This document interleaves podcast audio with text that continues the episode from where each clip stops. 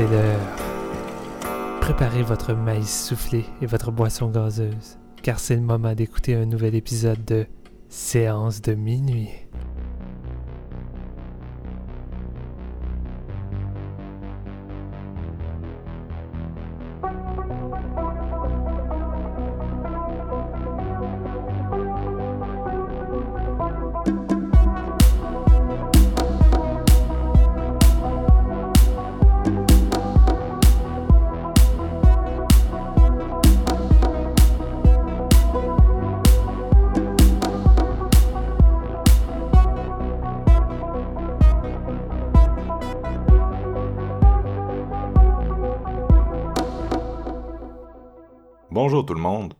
À ce nouvel épisode de Séance de minuit.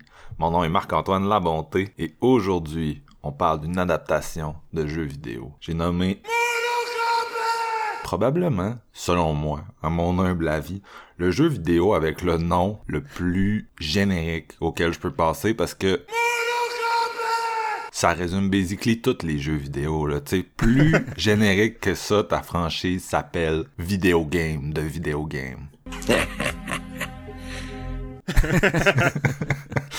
Non, euh, donc euh, qui est comme un, ça comme une dynastie de, de vie de jeux vidéo euh, qui roule depuis depuis des, des, décennies.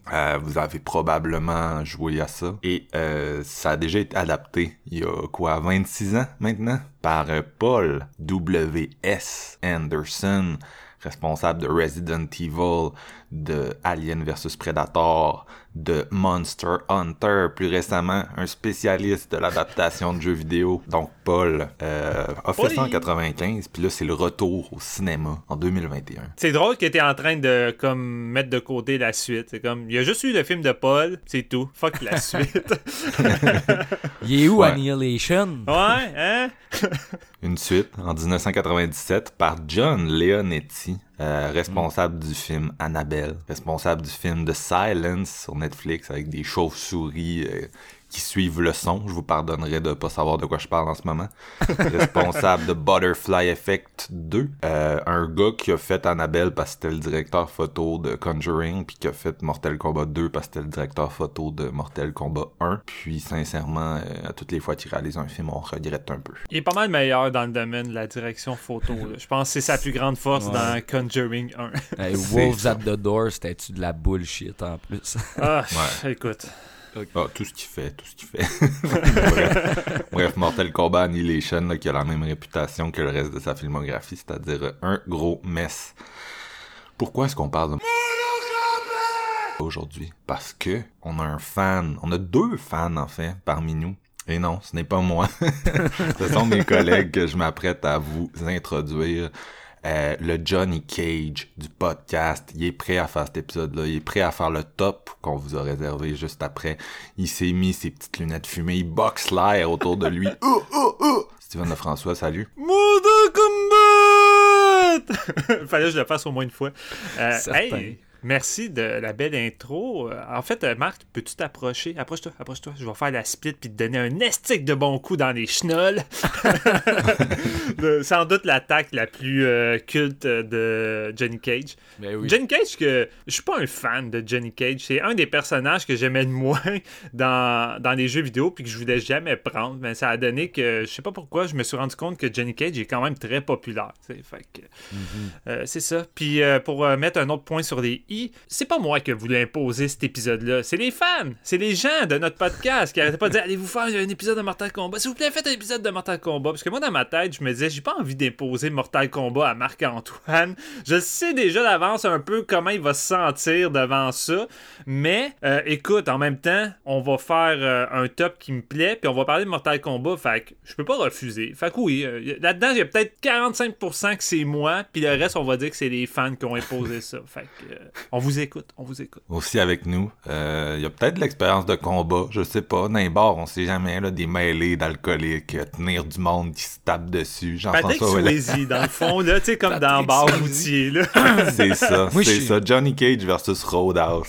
Oh my god. Je peux pas avoir un chapeau à la cogne là-haut, s'il vous plaît, à la place, puis faire la paix avec tout le monde. tu sais. Je suis pas méchant.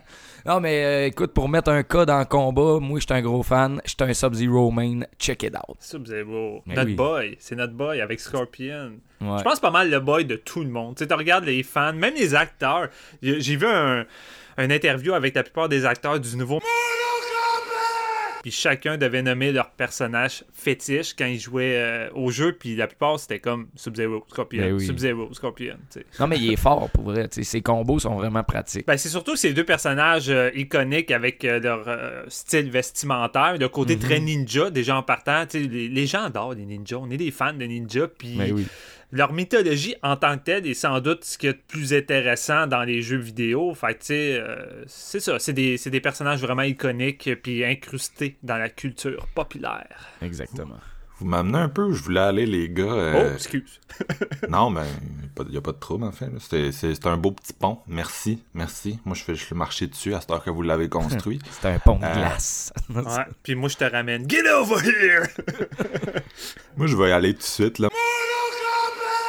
J'ai joué peut-être cinq fois dans ma vie euh, au Super Nintendo chez des cousins ou des amis. J'ai jamais eu un jeu de la série. Ah, quoi que j'en- là, j'en ai reçu un gratuit sur PS4, le 10. Ouais. Je l'ai même pas installé. je connais zéro ça. Au point où j'écoute le film puis je sais même pas si je suis censé me sentir insulté ou trouver qu'ils ont bien représenté l'univers du jeu parce que j'ai aucune crise d'idée de c'est quoi qu'ils cherchent à représenter. Fait que moi, je prends un peu le backseat dans cet épisode-là, mais je voulais savoir, vous qui êtes des fans, ça vient d'où votre amour de Mortal Kombat? Qu'est-ce que vous aimez là-dedans? Où ça a commencé? Steven, Steven, c'est- toi qui as collé l'épisode, fait que let's go, vas-y. Ça, Ben, je pense que ça vient pas mal de là, comme pour la plupart des fans ou des gens, c'est le gore, les finishes, puis des combats. Je veux dire, Mortal Kombat, ça a révolutionné le jeu de fight, euh, mais c'est surtout que ça a poussé la violence à un nouvel extrême. Surtout qu'à l'époque, le premier, euh, fallait que tu trouves le code pour débloquer le sang, tu parce que sinon, t'avais pas de sang. C'était assez dole, hein? Mortal Kombat, pas de sang. Euh, oh, Paul Anderson, t'as-tu compris? C'est assez dole, Mortal Kombat, pas de sang. Mais c'est ça. euh, à partir de là, écoute, j'ai grandi avec la série qui n'a cessé d'évoluer. Puis, tu sais, à l'école primaire, on jouait tous à ça. Mortal Kombat 2, Mortal Kombat 3. C'est une drôle de franchise hein, euh, dans le terme de dans la section des jeux vidéo parce que tu sais oui de base ça reste assez basique euh, histoire vraiment simpliste Euh, on en fait juste enchaîner les combats mais à un moment donné on dirait que les créateurs ont voulu pousser un peu plus loin notamment avec les, les consoles suivantes surtout PlayStation 1 même Xbox la première Xbox ils ont fait des jeux où qui essayaient d'intégrer une histoire vraiment une campagne. T'avais une campagne au PlayStation 1 et 64 qui était sur Sub-Zero ce qui était un des jeux que j'hypais le plus. C'était vraiment fait en 2D comme les jeux euh, de, de- combat, mais avec des levels, des tableaux, des boss et ainsi de suite. C'était un, mess, une merde totale. Puis on réessayé ça avec la Xbox euh, 1 avec un jeu qui s'appelait Mortal Kombat Shaolin quelque chose qui mettait en vedette justement Kun Lao puis Liu c'était vraiment un jeu de coop campagne que tu pouvais faire avec ton ami puis tu tu t'avançais dans l'histoire puis les tableaux puis j'ai vraiment eu du fun. Fait tu sais, chapeau, ils ont quand même euh, essayé de, faire quelque chose d'un peu plus euh, riche avec cette série-là pour un moment donné ben, revenir euh, revenir à la base, puis avec les derniers jeux qu'on a eu, incluant celui que tu as eu gratuit, Marc, euh, Mortal Kombat X, mais surtout le dernier, on a atteint un sommet en termes de violence, en termes de finishing, en termes de créativité, de gore, au point que je pense que même les meilleurs réalisateurs d'effets spéciaux puis de, de films d'horreur étaient jaloux de voir le résultat puis les idées parmi tout ça. Euh, honnêtement, vous avez un 25 minutes de montage sur YouTube que vous pouvez voir ça qui est hallucinant. La seule affaire que je sais là-dessus, c'est un article que j'ai lu qui racontait qu'il y avait plein de monde qui était en burn-out ou en stress post-traumatique à force d'avoir travaillé là-dessus parce que le- l'employeur les forçait à regarder des images de vrais, de vrais Ah. meurtres puis des affaires de même. Ouf. J'étais voyons comme- donc. j'étais Écoute, comme, ben, ouf, c'est c'est pas, euh, c'est la ça. joie, c'est pas Jojo. Ben, il me semble que c'est supposé être fait dans le fun, un peu comme un Branded de Peter Jackson. Tu sais, C'est supposé être du gore loufoque, enfantin un peu, puis Malheureusement, pas ça assez de... pas. Non, mais c'est ça, tu sais, je- c'est pas supposé être crasse, puis euh, sais, proche d'un décadence, là, Mortal non. Kombat, mais c'est ça. Les derniers jeux sont, sont super le fun, puis inventifs là-dessus, puis il ne cesse d'intégrer des personnages euh, fétiches dans tout ça. Jason Voorhees, Terminator, Rambo, tout ça. Fait que, écoute, c'est une série qui continue à, à survivre, à se renouveler, puis à être aussi populaire. Fait que c'est fou, c'est fou. Puis le film, Steven. ben ça, on va en reparler. Ben, tu veux dire le film de 95? Ouais, c'est ça. Le film de... Écoute, c'était un des plus gros hype à l'époque. Je sais pas... Euh... T'étais vraiment trop jeune, Marc, là, mais... Oh, ouais. C'était, c'était vraiment une big deal, là. Je veux dire. Il n'y avait pas d'Internet, tout ça. Il n'y avait pas forcément la malédiction euh, des, des jeux vidéo mis en film malgré Mario Bros. puis tout ce qu'il y a eu dans, les années 90, Double Dragon. Mais celui-là, il était vraiment hypé. Gros budget, ça sort en salle. Ça a été un gros succès. Puis même si le, le film en tant que tel n'allait pas euh, nous offrir ce qu'on voulait en termes de finishing ou de violence, en termes d'atmosphère, d'univers, puis surtout de générosité en termes de fight, le film offrait ce que je pense un petit gars de 8 ans comme moi pouvait désirer, puis j'ai été crissement satisfait avec le thème. Écoute, le thème qui est devenu vraiment iconique, plus que le film, plus que tout le reste, là, même plus que les jeux vidéo, le thème musicaux techno de Mortal Kombat, c'est devenu comme une priorité. Puis euh, c'est ça. Écoute, je pense que c'est un film que j'ai bouffé la VHS, là. Je l'ai magané, je l'ai vu en boucle. Euh, Puis tu sais, même si aujourd'hui c'est considéré plus comme un, un gros nanar, surtout avec le rire euh, de Christophe Lambert, avec son lot de défauts, son Ah. CGI douteux. Euh, ben, c'est un film que j'ai encore du plaisir à voir. Puis il y a peut-être des choses que ce film-là fait pareil mieux que le nouveau, puis des choses que le nouveau fait mieux que celui-ci. Fait que Ah. ça a double tranchant. Remplace Christophe Lambert dans le film de 95 par n'importe quel acteur asiatique avec un minimum de, de présence, puis le film est définitivement meilleur, là, parce que chaque fois que Lambert est dans, dans, le- dans le frame, ça blesse mes yeux. là, Moi, j'aime vraiment- ça. Le rire, le rire, ça l'apporte tout, le rire de Christophe Lambert. Ouais. Puis, puis toi, Jeff, euh, Mortal Kombat, ça vient d'où? Ça vient d'où? Ça, revient- ça vient quand même de loin, mais moi, mettons, quand j'étais jeune, j'avais pas de Super Nintendo, puis mon voisin en avait un, mais il y avait Killer Instinct. Fait que j'ai connu Mortal Oh. Kombat, ça à 64 à la place, avec Mortal Kombat 3, Mortal, Mortal Kombat Trilogy. J'ai- rincé ces jeux-là au point d'en avoir des ampoules, ces pouces, là, ça n'a pas de bon sens. Mais un jeu que je veux parler, puis c'est euh, un des pires, probablement, Mortal Kombat jamais fait sur le 64, mais moi, je l'ai encore, puis je suis incapable de le finir parce que les, les, voyons, la- la- les mécaniques sont dégueulasses. là. C'est le, le spin-off Mortal Kombat Mythologie Sub-Zero. Ouais, c'est ça. C'est un c'est c'est fait comme un platformer dans le fond un beat 'em up fait que les tableaux défilent de gauche à droite puis sérieusement man tu, tu te fais même pas toucher puis t'es mort là tu te fais ça a pas de crise de bon sens comment c'est dur juste passer le deuxième tableau je pense que j'ai pris là 25 heures de jeu puis tu sais il y a peut-être les auditeurs qui l'ont passé qui vont rire de ma gueule je déteste aimer ce jeu là mais je l'aime de tout cœur c'est euh, c'est- un peu ça moi je suis un rétro gamer hein. j'ai pas vraiment eu d'autres Mortal Kombat à part ceux du 64 par contre, l'année dernière, il y a un de mes chums qui a traîné sa PlayStation, puis j'ai essayé le 10, puis ça me renversé vraiment. Mm. J'ai fait comme un jump de 15 ans dans le temps. C'était comme un- une claque à la gueule. Euh, fait que euh, moi je tripe bien raide ces jeux de combat, Euh, j'ai tout aimé ça, tu sais de- des, des trucs comme euh, mettons Double Dragon. Ouais, double, double dragon, mais je pense au Super Nintendo à Samurai Showdown que je tripe bien raide là-dessus. Classique. Tu sais, des, des, des jeux de combat, c'est classique parce que c'est une gang de boys assis, ils prennent une petite bière, puis on rince le jeu en boucle. tu sais, Un genre de Smash Bros. Euh, C'est parmi les meilleurs jeux dans le temps où on n'avait pas de online, puis il fallait juste être plusieurs chums dans le Ben salon avec ça. des manettes puis à jouer sur une seule TV. tu sais. Demandes à ta mère, je peux t'inviter les chums, on va jouer au, au Nintendo, puis quand elle te dit oui, t'es comme, ok man, je passe une belle journée, là, des chips, puis de la liqueur, puis let's go. Mm.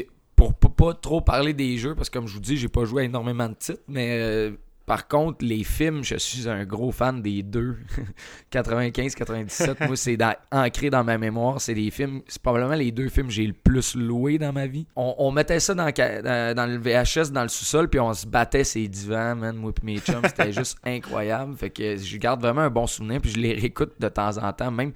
Tu sais, je suis un amateur de mauvais films, fait que je veux dire, ça me charme plus que ça me fait chier de regarder ça.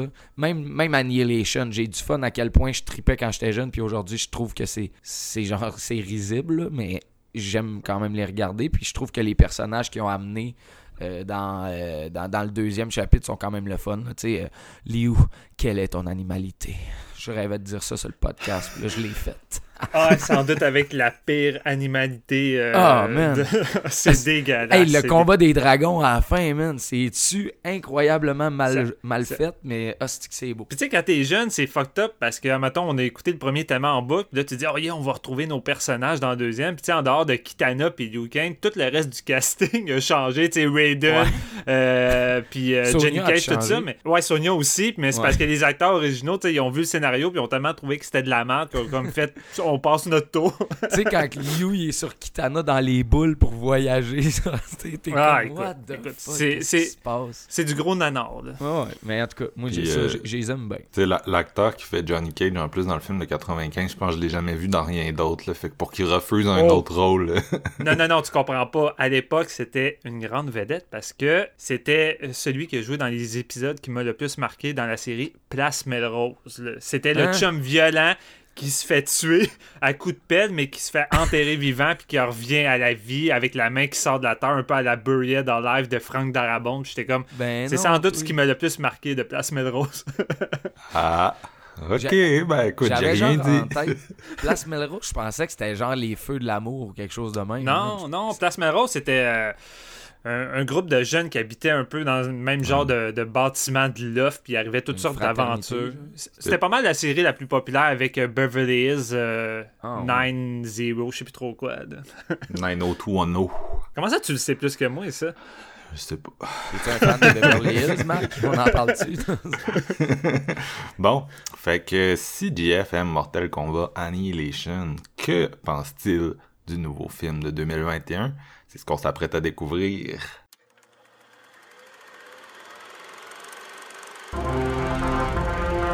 It had the same marking you do, Cole. It's a birthmark. What do you mean? He was born with it. It's not a birthmark, Cole. It means you've been chosen. Throughout history, different cultures all over the world reference a great tournament of champions. That dragon marking? I think it's an invitation to fight for something known.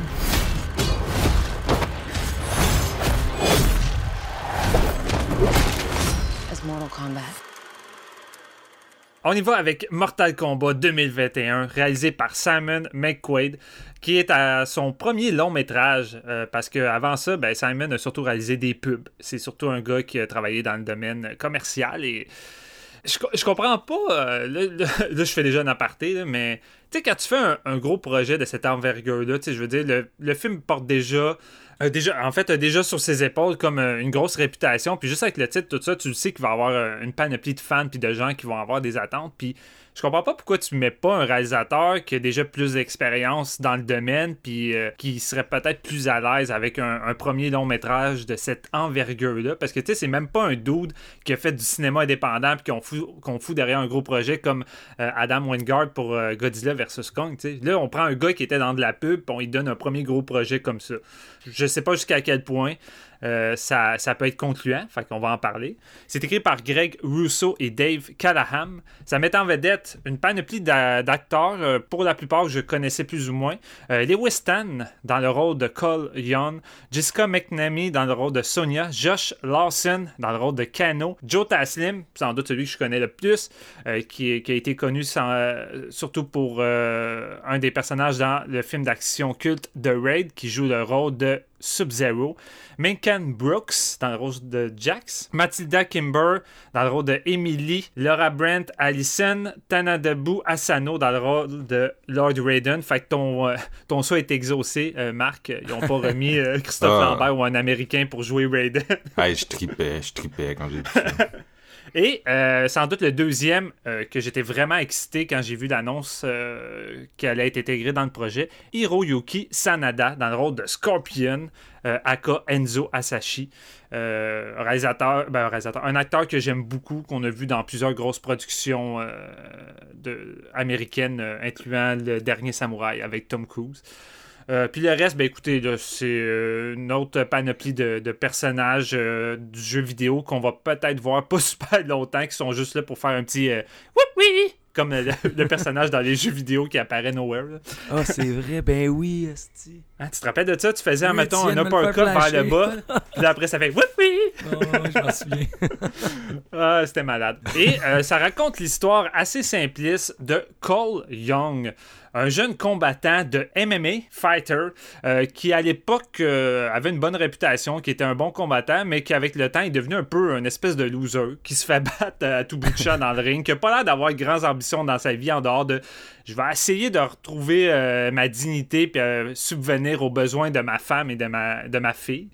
Et sur lui, il y a une tache de naissance qu'il a eu depuis toujours, un espèce de petit dragon, évidemment, c'est le signe de Mortal Kombat. Et c'est là qu'il va se faire incruster, malgré lui, dans un gros projet. Il y a Sonya Blade et Jax qui vont venir le chercher parce que ces deux personnages-là euh, sont à la recherche de toutes les combattants qui ont aussi cette marque-là pour les rassembler parce que ça veut dire qu'ils ont été choisis pour participer à un des plus grands tournois comme étant les, les- les combattants de la Terre dans un tournoi du nom de Mortal Kombat qui vont se battre contre euh, Shang Tsung et une panoplie de ces euh, guerriers euh, qui viennent de l'entremonde. Et la façon que c'est seté, c'est que à toutes les...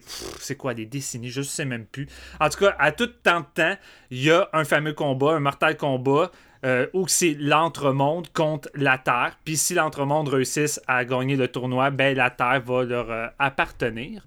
Puis euh, si les humains réussissent à gagner, ben écoute, euh, ils gagnent pas grand-chose, ils gardent la Terre. Puis c'est Ça mal. repart à zéro. Ça repart à zéro, c'est ça. Son 9 victoires à zéro, l'entremonde. Exactement. Fait que là, il reste une victoire pour que l'entremonde puisse posséder la Terre. Fait que là, c'est le, le- le- le gros dilemme puis la grosse intensité du prochain tournoi. L'affaire, c'est que Chansung, ben, c'est une petite bitch. Chansung, il aime plus se tricher. Puis lui, euh, les règles du Mortal Kombat, il s'en fout comme la plupart du monde. On dirait que les règles dans Mortal Kombat, ça existe pas. Tu sais, fuck les règles. Ouais. Puis il décide d'éliminer d'avance, avant le grand tournoi, les combattants de la Terre, tous ceux qui ont euh, cette fameuse marque-là. Fait qu'il envoie ses guerriers Sub-Zero euh, pour euh, tuer ces combattants-là, puis essayer de gagner d'avance pour avoir la Terre. Fait que va s'en suivre notre petit groupe qui va aller s'entraîner avec Maître Raiden, qui va leur euh, apprendre à développer leur pouvoir unique et les préparer au fameux Mortal Kombat. Parce que si vous n'avez pas compris, ben dans ce premier volet-là, parce que oui, ça va être une trilogie,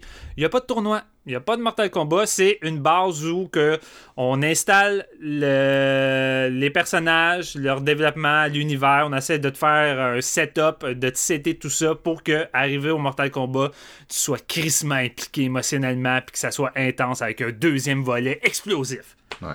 Mais tu sais, il n'y a, pas de tournoi, mais il y a, y a des combats. Il y a des combats, ben crème. hey, T'imagines-tu, toi? Mortal Kombat, pas de combat. Ça me rappelle Street Fighter avec Jean-Claude Van Damme où il faut t'attendre 1h15 avant d'avoir des combats. Ouais. Crise de, de, crise de honte. Euh, Seigneur, Seigneur. Je vais essayer d'être le plus nuancé possible parce que j'ai quand même un attachement, un attachement envers euh, cette série-là.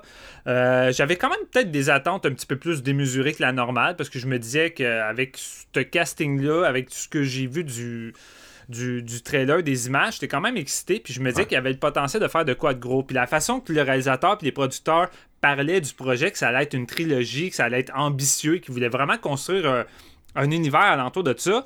Autant j'étais sceptique dans le sens où que ben, les scénarios puis l'univers de Mortal Kombat, c'est con comme la lune. C'est vraiment stupide. Fait tu y a-tu vraiment le, le potentiel puis la richesse de faire une trilogie avec ça?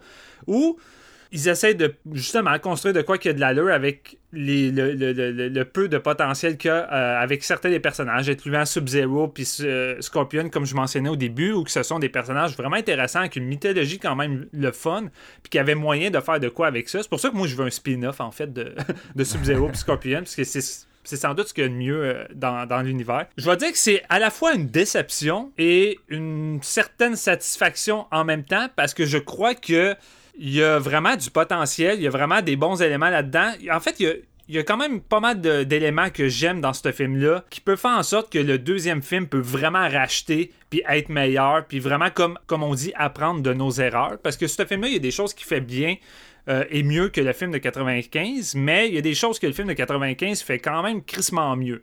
Je vais dire en partant, moi, mon plus gros problème avec ce film-là, c'est pour un film qui se veut une préquelle au tournoi, qui essaie d'installer des bases, des personnages, puis clairement, le film, son but, c'est pas d'installer un univers puis des personnages pour essayer de faire pénétrer les gens qui connaissent rien comme Marc-Antoine de l'univers, parce que clairement, le film prend crissement pour acquis que tu connais les persos, Ouais. c'est du fan service. Ils vont arriver dans ta face devant la caméra en nommant leur nom, puis on élabore pas plus les règles, on élabore pas plus l'entremonde, c'est quoi exactement. Fait que tu sais, vraiment, les gens qui connaissent rien, vous allez être pareil perdus.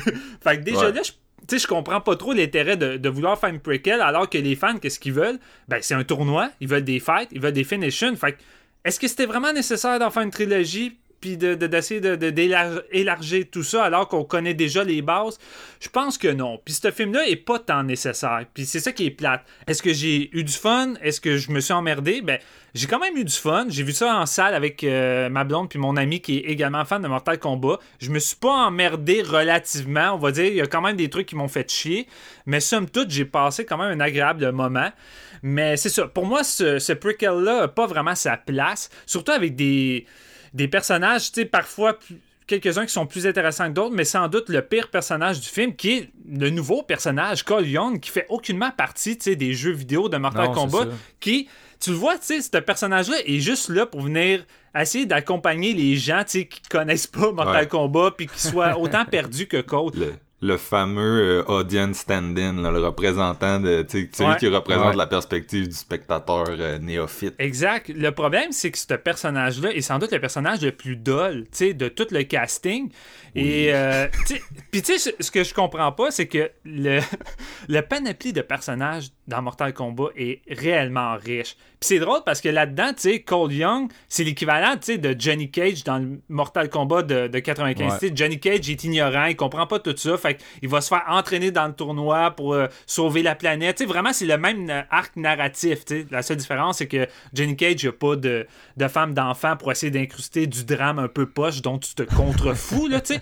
On se fout de ta famille, dude, là, c'est pas intéressant.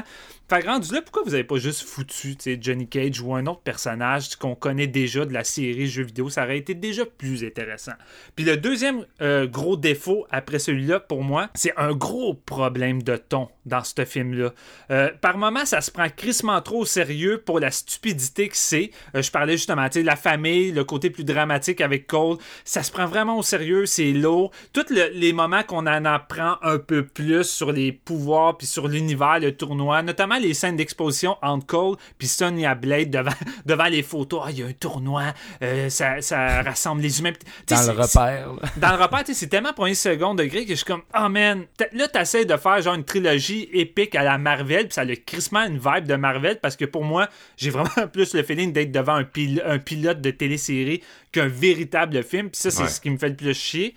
Je trouve ça lourd, mais de temps en temps, le film bascule, on dirait qu'il y a une bulle dans la tête, et là, on tombe dans le campy, le second degré, puis là, on tombe dans ce que j'aurais voulu que le film soit, et c'est là que j'ai eu les moments avec le plus de fun, avec le personnage que je ne pensais pas aimer le plus à ce point-là dans ce film-là, mais Kano est l'exemple de ce qu'aurait dû être ce film-là. Kano, c'est genre le comic relief du film, mais il apporte tellement d'humour, tellement de second degré dans toutes les toutes les révélations, tous les moments, tu sais, Keno représente ce que j'aurais voulu avoir de fun. Puis tu sais, surtout quand t'as des personnages qui arrivent devant la caméra, puis qu'un coup qui font un finishing, te balance des, des, des phrases comme flawless, victory. Ah Ou tu sais, ouais, même ouais. Keno, tu sais, qui fait un finishing qui est comme Keno win.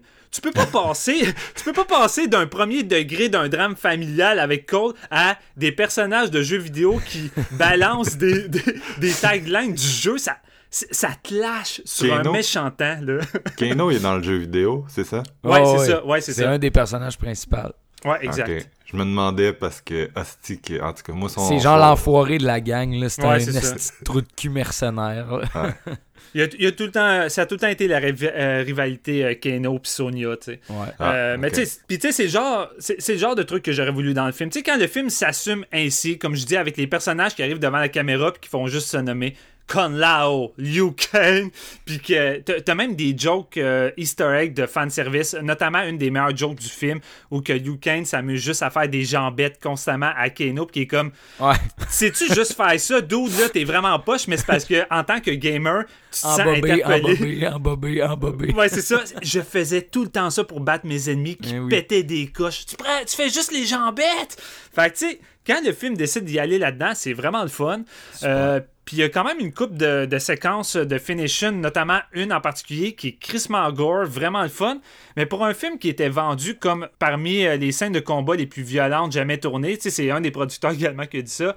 J'ai trouvé que le film était crissement timide. Tu sais, oui, il y a des moments vraiment gore, mais n'y a pas autant de finishing puis de gore que je l'imaginais. J'ai Ouais. trouvé que le film était quand même timide niveau Ils ont, fight. ils ont fait le classique, euh, ils ont craqué tout le monde avec un Red Band trailer. Là, pour ceux qui Ouais. connaissent pas, c'est un trailer vraiment long où on met toutes les money shots gore. Mm. Fait qu'ils ont vraiment craqué le monde à attendre un produit qui était peut-être au-dessus de ce qu'il y avait. Sauf que c'est pas le tournoi, tu sais. c'est la- Ça met la table, là. Faut se garder ça, tu sais. Ça met la table puis les finishings sont quand même, sont quand même cool. Puis c'est ça, tu sais, j'étais relativement satisfait malgré avec les, quelques finishings qu'il y a.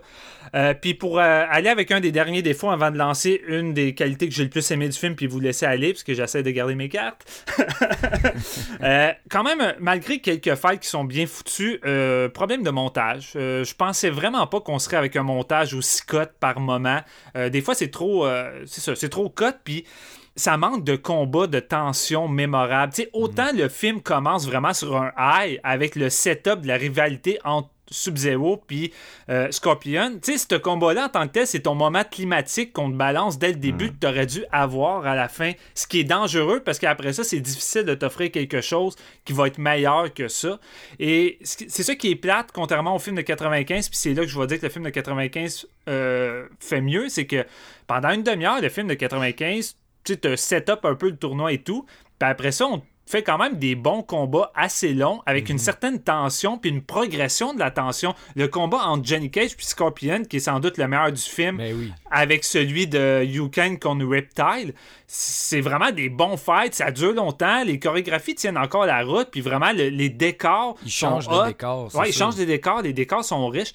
Ici, honnêtement, là, je vais être honnête, en dehors du combat de Sub-Zero puis Scorpion à début, du début puis à la fin, tout ce qui est entre le film, c'est oubliable. C'est oubliable. Il n'y a pas de tension vraiment. Tu sais, par moment, il y a quelques petites séquences le fun, mais ça aurait pu tellement être plus. Tu sais, à un moment donné, as une séquence de fête entre Sonia et Kano dans une euh, genre de maison mobile, puis ce moment-là, ça laissait d'être le genre de fête comme à la Kill Bill Volume 2 entre Uma Thurman puis euh, la, la un genre de combat très axé sur les décors, la brutalité. Mais le problème, c'est que le film prend tellement son temps à installer tout ça qu'après, il te balance toutes les fights en quelques secondes. Il te fout quatre fights en même temps, Ouais. un peu éparpillés pour aucune raison. C'est comme, OK, toi, tu vas battre lui là, toi, tu vas battre lui là. Les Montage quatre- alterné, faut toujours faire attention.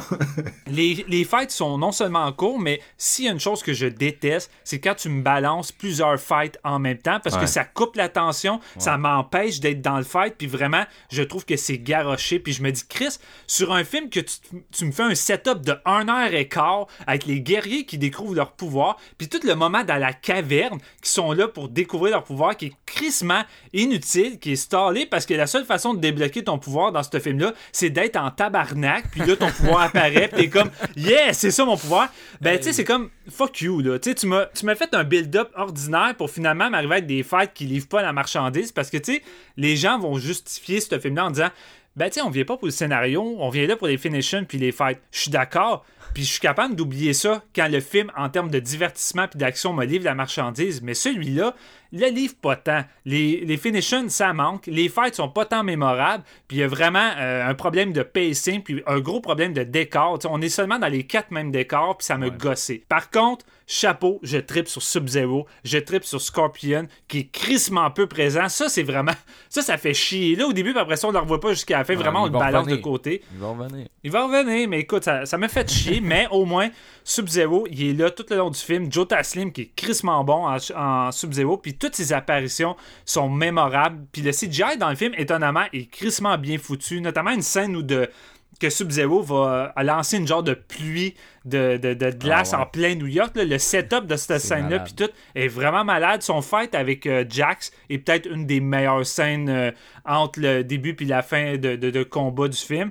Fait que toutes les scènes avec Scorpion, Sub-Zero, l'intro, l'intro qui est vraiment malade, puis c'est bizarre, l'intro, la scène où Scorpion va buter plein de, de ninjas, la façon que c'est filmé, la façon que c'est monté, c'est fluide, c'est gore, c'est le fun. Je me dis, Chris, si le film est ça tout le long, je vais vraiment triper. Puis entre ça, le film est monté bizarrement, est réalisé parfois bizarrement. Fait que je suis comme, Chris, que c'est inégal. Clairement, pour le deuxième film, soit que le réalisateur va devoir faire ses devoirs, ou soit vous changez de réalisateur, vous arrangez le montage également, parce que, ça fait dur sur ce point-là, puis tu peux pas tu peux pas faire dur sur le montage des fights puis sur la réalisation quand ton film, c'est Mortal Kombat. Amenez Garrett Evans de The Raid, là, puis euh, fuck les autres, là, ça, ça va faire la job, mais... Je comprends pas pourquoi ils ont pas amené. euh, tu sais, je sais que c'est facile parce que c'est Joe Taslim, là. Pourquoi ils ont pas amené Timo Chagento? Surtout Ben quand oui. on sait Hey. que Timo réalise le remake de Train to Busan là, Ben pour, oui. euh, pour New Line qui est associé à Warner. Fait que c'est le même studio.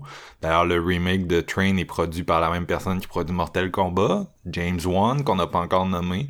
Mm. Fait que je comprends pas pourquoi. euh, tu sais, je comprends pas pourquoi les, les Américains résistent autant à penser que Mortal Kombat, un film de Mortal Kombat, ça devrait avoir la structure de tous les films d'arts martiaux asiatiques, puis de faire confiance à un cinéaste asiatique, puis juste de faire un film d'arts martiaux conventionnel avec des money shot gore. On dirait qu'il y a Ouais. personne qui veut faire ça. C'est ça que les gens veulent. Puis je veux dire, The Night Come For Us de Timo, là, en termes de gore, puis de combat, puis de finishing, c'est ça. ouais, c'est ça. ça. que je veux de Mortal Kombat. Fait que clairement, T'amènes Oh. juste les costumes puis that's it, Ouais. là. Les C'est ça, costumes, c'est ça que j'ai dit à je sais plus qui en ligne, j'étais comme tu va voir The Night Come For Us sur Netflix, t'es plus proche de Mortal Kombat que le film de Mortal Kombat, puis t'as l'acteur de Sub-Zero. Fait que tu tu vas être satisfait, là, tu c'est- ça, ton, ton film de Mortal Kombat, tu sais. Mais tu sais, sais-tu, c'est- j'ai l'impression que ce film-là, tu au début, le- les, les producteurs, puis quand ils ont fait l'annonce, ils ont tout de suite mentionné le film allait être classé R. Ça va être gore, inquiétez-vous pas, on vous a écouté, vous allez avoir votre Mortal Kombat, mais t'écoutes le résultat, puis tu sens qu'ils ont le cul entre deux chaises. C'est comme, Ouais. on veut faire un film R, mais peut-être pas tant. Fait que dans le On fond, dans, ça plus de monde. c'est ça, par moment, on dirait que t'es dans un esthétique de PG-13, puis nowhere, de nulle part, t'as une scène gore qui te lâche, puis t'es comme, ok, clairement, vous êtes pas encore à l'aise, vous, vous assumez pas l'aspect vraiment violent du film, puis clairement, euh, vous allez devoir essayer d'arranger ça pour le deuxième volet, parce que sinon, si c'est du même calibre que celui-là, ça va juste être décevant. Fait euh, c'est ça. Les, bases sont là, il y a du potentiel. Euh, c'est quand même décevant. J'ai dit plus de défauts que de qualité. Mais écoute, il y a du potentiel, Chris. Euh, faut, juste, faut juste essayer de, de- de- de corriger les défauts. là. Je vais te laisser garder une coupe de tes cartes, mon Steven. On va, on va passer, à, on va passer à Jean-François, euh, qui, je Yes. vous rappelle, est le, le- l'apologiste là, de Mortal Kombat Annihilation. Fait qu'est-ce que Ben t'es oui. capable, euh, GF, de défendre je- euh, le je vais nouveau? remettre un petit peu de poivre dans la soupe, là, parce que je vais mettre. correct. faut- ça prend un peu de positif aussi, tu sais. Je suis d'accord avec tous les points que Steven a amenés. Euh, par contre, je les prends moins négativement parce que, first, les boys m'avaient averti qu'il n'y avait pas de tournoi avant que je vois le film. Fait que je me suis comme mis en mode, tu sais, oui, c'est un préquel pour placer l'histoire. First, Mortal Kombat, il n'y a pas tant d'histoire. Les personnages, t'as pas tant besoin de faire un background. Parce que, bon, le monde qui connaisse pas la série, comme tu disais, on, on s'en fout un peu. Ça fait 30 ans que ça existe, tu connais pas la série, on n'a pas tant besoin de te présenter tout en détail. Sauf là, il place énormément de personnages, puis il y en a énormément qui restent pas longtemps, tu. Fait c'est comme, est-ce que c'est un bon call ou un mauvais call de faire ça? Moi, je trouve que comment il est bâti, ça l'amène bien le prochain film. Celui-là est pas grandiose, mais je pense que ce qui s'en vient peut être vraiment plus qualitatif du, Ouais. dû au fait qu'il n'y a pas d'histoire. Fait qu'il faut qu'il essaye de placer ça pour faire une trilogie. Il n'y avait pas 56 façons de le faire. Le côté dramatique, je t'aurais enlevé ça ben raide, comme, comme Steven disait. Par contre, il, y a du monde qui en veulent de cette matière-là. Sinon, ils vont critiquer qu'il n'y a, pas- il y a pas rien. là. C'est juste de la violence puis tout. Fait qu'ils ont essayé de ba- balancer ça, blender ça ensemble. Ça marche pas trop. Mais on a quand même une petite base pour foutre un tournoi qui a de l'allure avec les personnages qui sont pas encore arrivés. Qui... Il, y a, il y a énormément de personnages hot qui sont pas dans le premier film. Là, tu sais. Ouais. Moi, je trouve ça. Je trouve que c'est un correct film. Il y a beaucoup de défauts, mais bon, je me, je me ferme les yeux puis j'apprécie les bons moments. Puis un des meilleurs moments qui dure quand même assez longtemps, c'est comme tu disais, l'humour de Kano, c'est des one-liners un après les autres. Là, ils s'en vont là-bas pour s'entraîner, pour découvrir leur, euh, leur ultimate, si on veut, leur pouvoir secret. Puis Ouais. là, t'as Liu Kang à un moment donné qui tire une balle de feu, tabarnak. Puis là, Kano, il est comme, ouais, t'as des balles de feu, tabarnak. Il, a juste, il vient juste de lancer une balle de feu. C'est quoi mon pouvoir, moi? Puis il arrête pas de dire, montre-moi comment faire, montre-moi comment faire. Puis là, il voit Kong Lao qui a son chapeau qui vole. Puis il dit Oh man, il y a un gars qui a un fucking chapeau, l'autre il tire du feu, tu sais, c'est quoi le style sais? Moi ça ça me fait rire, c'est juste du fan service Ouais. par rapport à la mythologie des personnages. Une, une affaire que t'as pas nommée, puis là je sais pas si ça s'enligne spoiler pas spoiler, si on peut parler de personnages où on se garde ça secret, mais en tout cas, moi mon un de mes personnages préférés de Mortal Kombat est là dans le premier. Puis calisse que j'aurais aimé mieux qu'il soit là plus tard, man, puis de le garder en surprise Ouais. parce que je suis comme tabarnak. Tu, Ben, veux- de Cabal, sûrement? non, Non, non. Prince Goro, tabarnak. Ouais, ouais, c'est Prince Goro qui aussi. se bat dans une grange. Voyons donc, man. Tu, tu pouvais pas faire de quoi de mieux que ça avec le personnage le plus iconique du jeu. C'est le boss de Mortal Kombat 1, Cibol, man. Voyons donc. Tu peux pas le mettre dans une grange avec un, un terrien qui sait pas comment Mortal Kombat fonctionne. En tout cas, moi, ça, ça me décrit ça un peu. Ouais, Par contre, un, de mes autres personnages principaux euh, que j'aime beaucoup, c'est Melina. Puis dans son combat, pardon, dans son combat, Melina, que le CGI il est beau, mais quand, c'est elle qui s'ouvre la bouche puis qui a fucking des grandes dents des ailes. Ouais. Que c'est hot. Moi, ça, c'était juste. Ça a comme quasiment tout annulé ce que j'étais en maudit, juste parce que j'étais comme. On a un combat Sub-Zero Scorpion double au début puis à la fin. Celui de la fin, il est insane. C'est pas, mal le meilleur combat. Ouais, fin. puis euh, écoute, juste comment tu sais que Jax il perd ses bras, moi j'en avais des frissons, j'étais genre wow. T'as un combat avec Reptile dans, dans l'espèce de repère avec Sonya que vous disiez oui, c'est deux combats en même temps, c'est un peu bizarre, mais Reptile il est, il est badass quand même là. Il faut y laisser, là, il fout la merde. Fait que ça, j'ai trouvé ça vraiment hot. Il manque un peu de soundtrack heavy dans ce film-là. Ah! comme on n'a pas, Ah! On n'a Ah! pas la, la, la, la dose de MK qu'on a eu en 95. Là. Hey, excuse-moi, Jeff, faut que je te coupe là, là mais tu m'as fait un pont. Le pire défaut du film, tu viens de me le rappeler, la soundtrack est dégueulasse. mais dégueulasse dans le sens où que est omniprésente. Ouais. Elle est là pour essayer de te véhiculer toutes les émotions du film, mais souvent ça fit pas. Puis il y a un moment où que on dirait que c'était le thème de Mission Impossible quand Scorpion apparaît. J'étais comme, ah man, j'ai j'ai détesté Ah, ils la ont loupé le soundtrack de bateau ce film-là. complètement là-dessus, man. Ça marche pas, pas en Ah, tout, ça là. marche zéro. Ça, là, ça vraiment, colle pas au film, ça colle même pas à l'univers des jeux. Il y a aucun moment où ce que tu te sens que t'es genre proche d'un Mortal Kombat. Les seuls moments que t'es proche de ça, c'est d'un finish him puis d'un one-liner. C'est Ouais. juste ça. Parce que le reste, là, juste l'en- l'entremonde, là, ça. Fais-moi ça mieux que ça aussi, là. Je veux dire. ça- Ben là, tu sais, je veux dire. Je, je veux dire, je comprends pourquoi, euh, pourquoi, mettons, les chansons que les autres veulent sortir de l'entremonde. Tu parles-tu d'un monde aussi sais, c'est C'est comme du sable avec hey. deux, trois statues. Mais oui, dans le temps, là, euh, dans le temps, je veux dire, 95 puis 97, l'entremonde, c'est chaotique. Ok, Ouais. oui, c'est du CGI dégueulasse avec des éclairs, mais c'est des. euh, les environnements, comme les décors qui sont réels, c'est comme des espèces de tombes puis des vieux temples là, fucked up. Moi, j'aimais ça, tu sais. C'est un des aspects là. les plus importants des jeux vidéo de Mortal Kombat, c'est les levels, les décors, les Ouais, décors qui ça. sont interactifs avec les fights. Ben, tu- Ici, les décors sont fades. Tu l'as dit, là, t'as quatre décors en tout, puis genre, je pense que le, le- le plus de décors que t'as, c'est d'un combat de la fin parce qu'ils se pognent tous contre quelqu'un, là, tu sais, comme il y en a un qui s'en va chercher Cabal, l'autre Reiko, puis euh, bon, c'est qui? C'est Melina aussi, bon. Ils sont dans des environnements différents, puis ils se font téléporter par Raiden, whatever. Mais à part ça, là, ça se passe tout dans l'espèce de temple qui est ultra poche, avec une espèce de d'arène en sable, puis t'es comme, pourquoi, man, vous faites ça aussi poche que ça? Pourquoi les- Mortal Kombat, c'est des c'est des décors de fou, man. tu Budget. Ouais, non, c'est ça. Mais moi, je- au final, je trouve ça divertissant, mais ce que je me croise les doigts, c'est qu'ils gardent le meilleur pour la fin. Puis ils font une trilogie. Fait que on a un réalisateur qui sait pas réaliser des films d'action. Fait que déjà là, tu te, tu te tires d'un pied. Tu- Honnêtement, ça se voit, là. Tu regardes ça, puis tu te dis. Puis moi, tout, je me suis dit la même affaire que Steven. Dans la première scène, je me dis, oh man, c'est prometteur, c'était bien fait. Puis après ça, c'est tout cassé. Ouais. Au point où tu te demandes s'il l'a réalisé la première fois. C'est exactement ça. Probablement pas. J'étais comme, man, c'est clairement genre, resti, ils... ils, ont, ils ont filmé la première scène avec un autre réalisateur pour y montrer comment faire. C'est James Wan qui est venu sur le set, là, il fait ça. Poltergeist. Là. Ah ouais. Il est comme, check bien ça, ça va être de même. On fait des gros combats, tous les mouvements sont clairs, c'est violent, on met du sang, ça va être gicle Es-tu capable de faire ça? long. Oui, oui, T'es-tu oui, pas de trouble. Oui, oui, je reprends. OK, puis là, James Gunn, il s'en retourne, produce autre chose, puis euh, finalement, l'autre est pas capable de jongler avec ce qui s'est donné. Puis là, finalement, il est comme, hey, je suis pas capable de, de réaliser ça. Tu peux-tu venir faire la fin avec Sub-Zero, Scorpion? Ouais, ouais, j'arrive. Tu sais, euh, écoute, man, Shang Tsung, là, c'est un des personnages les plus mythiques, les plus méchants, puis tout. Puis là-dedans, oui, il triche, puis tout, mais il y a zéro de l'air imposant, jamais avec sa gang. Son ordre, là, quand il arrive, là, c'est comme si t'avais les quatre cavaliers de l'apocalypse qui viennent vers toi. Là, t'es supposé avoir la chienne, puis genre, Mm. tu les vois se confronter, puis tu sais, Raiden, il fait une barrière d'électricité, puis c'est comme, on va se revoir. Fuck. Raiden puis Shansung sont, supposés être les deux gros boss, les deux gros dieux. Ouais. Mais c'est tellement les personnages les plus transparents là-dedans. Puis tu sais, t'as beau pas aimer, euh, exemple, euh, Christophe Lambert dans Raiden, mais Chris, Il y au moins, il y a plus de.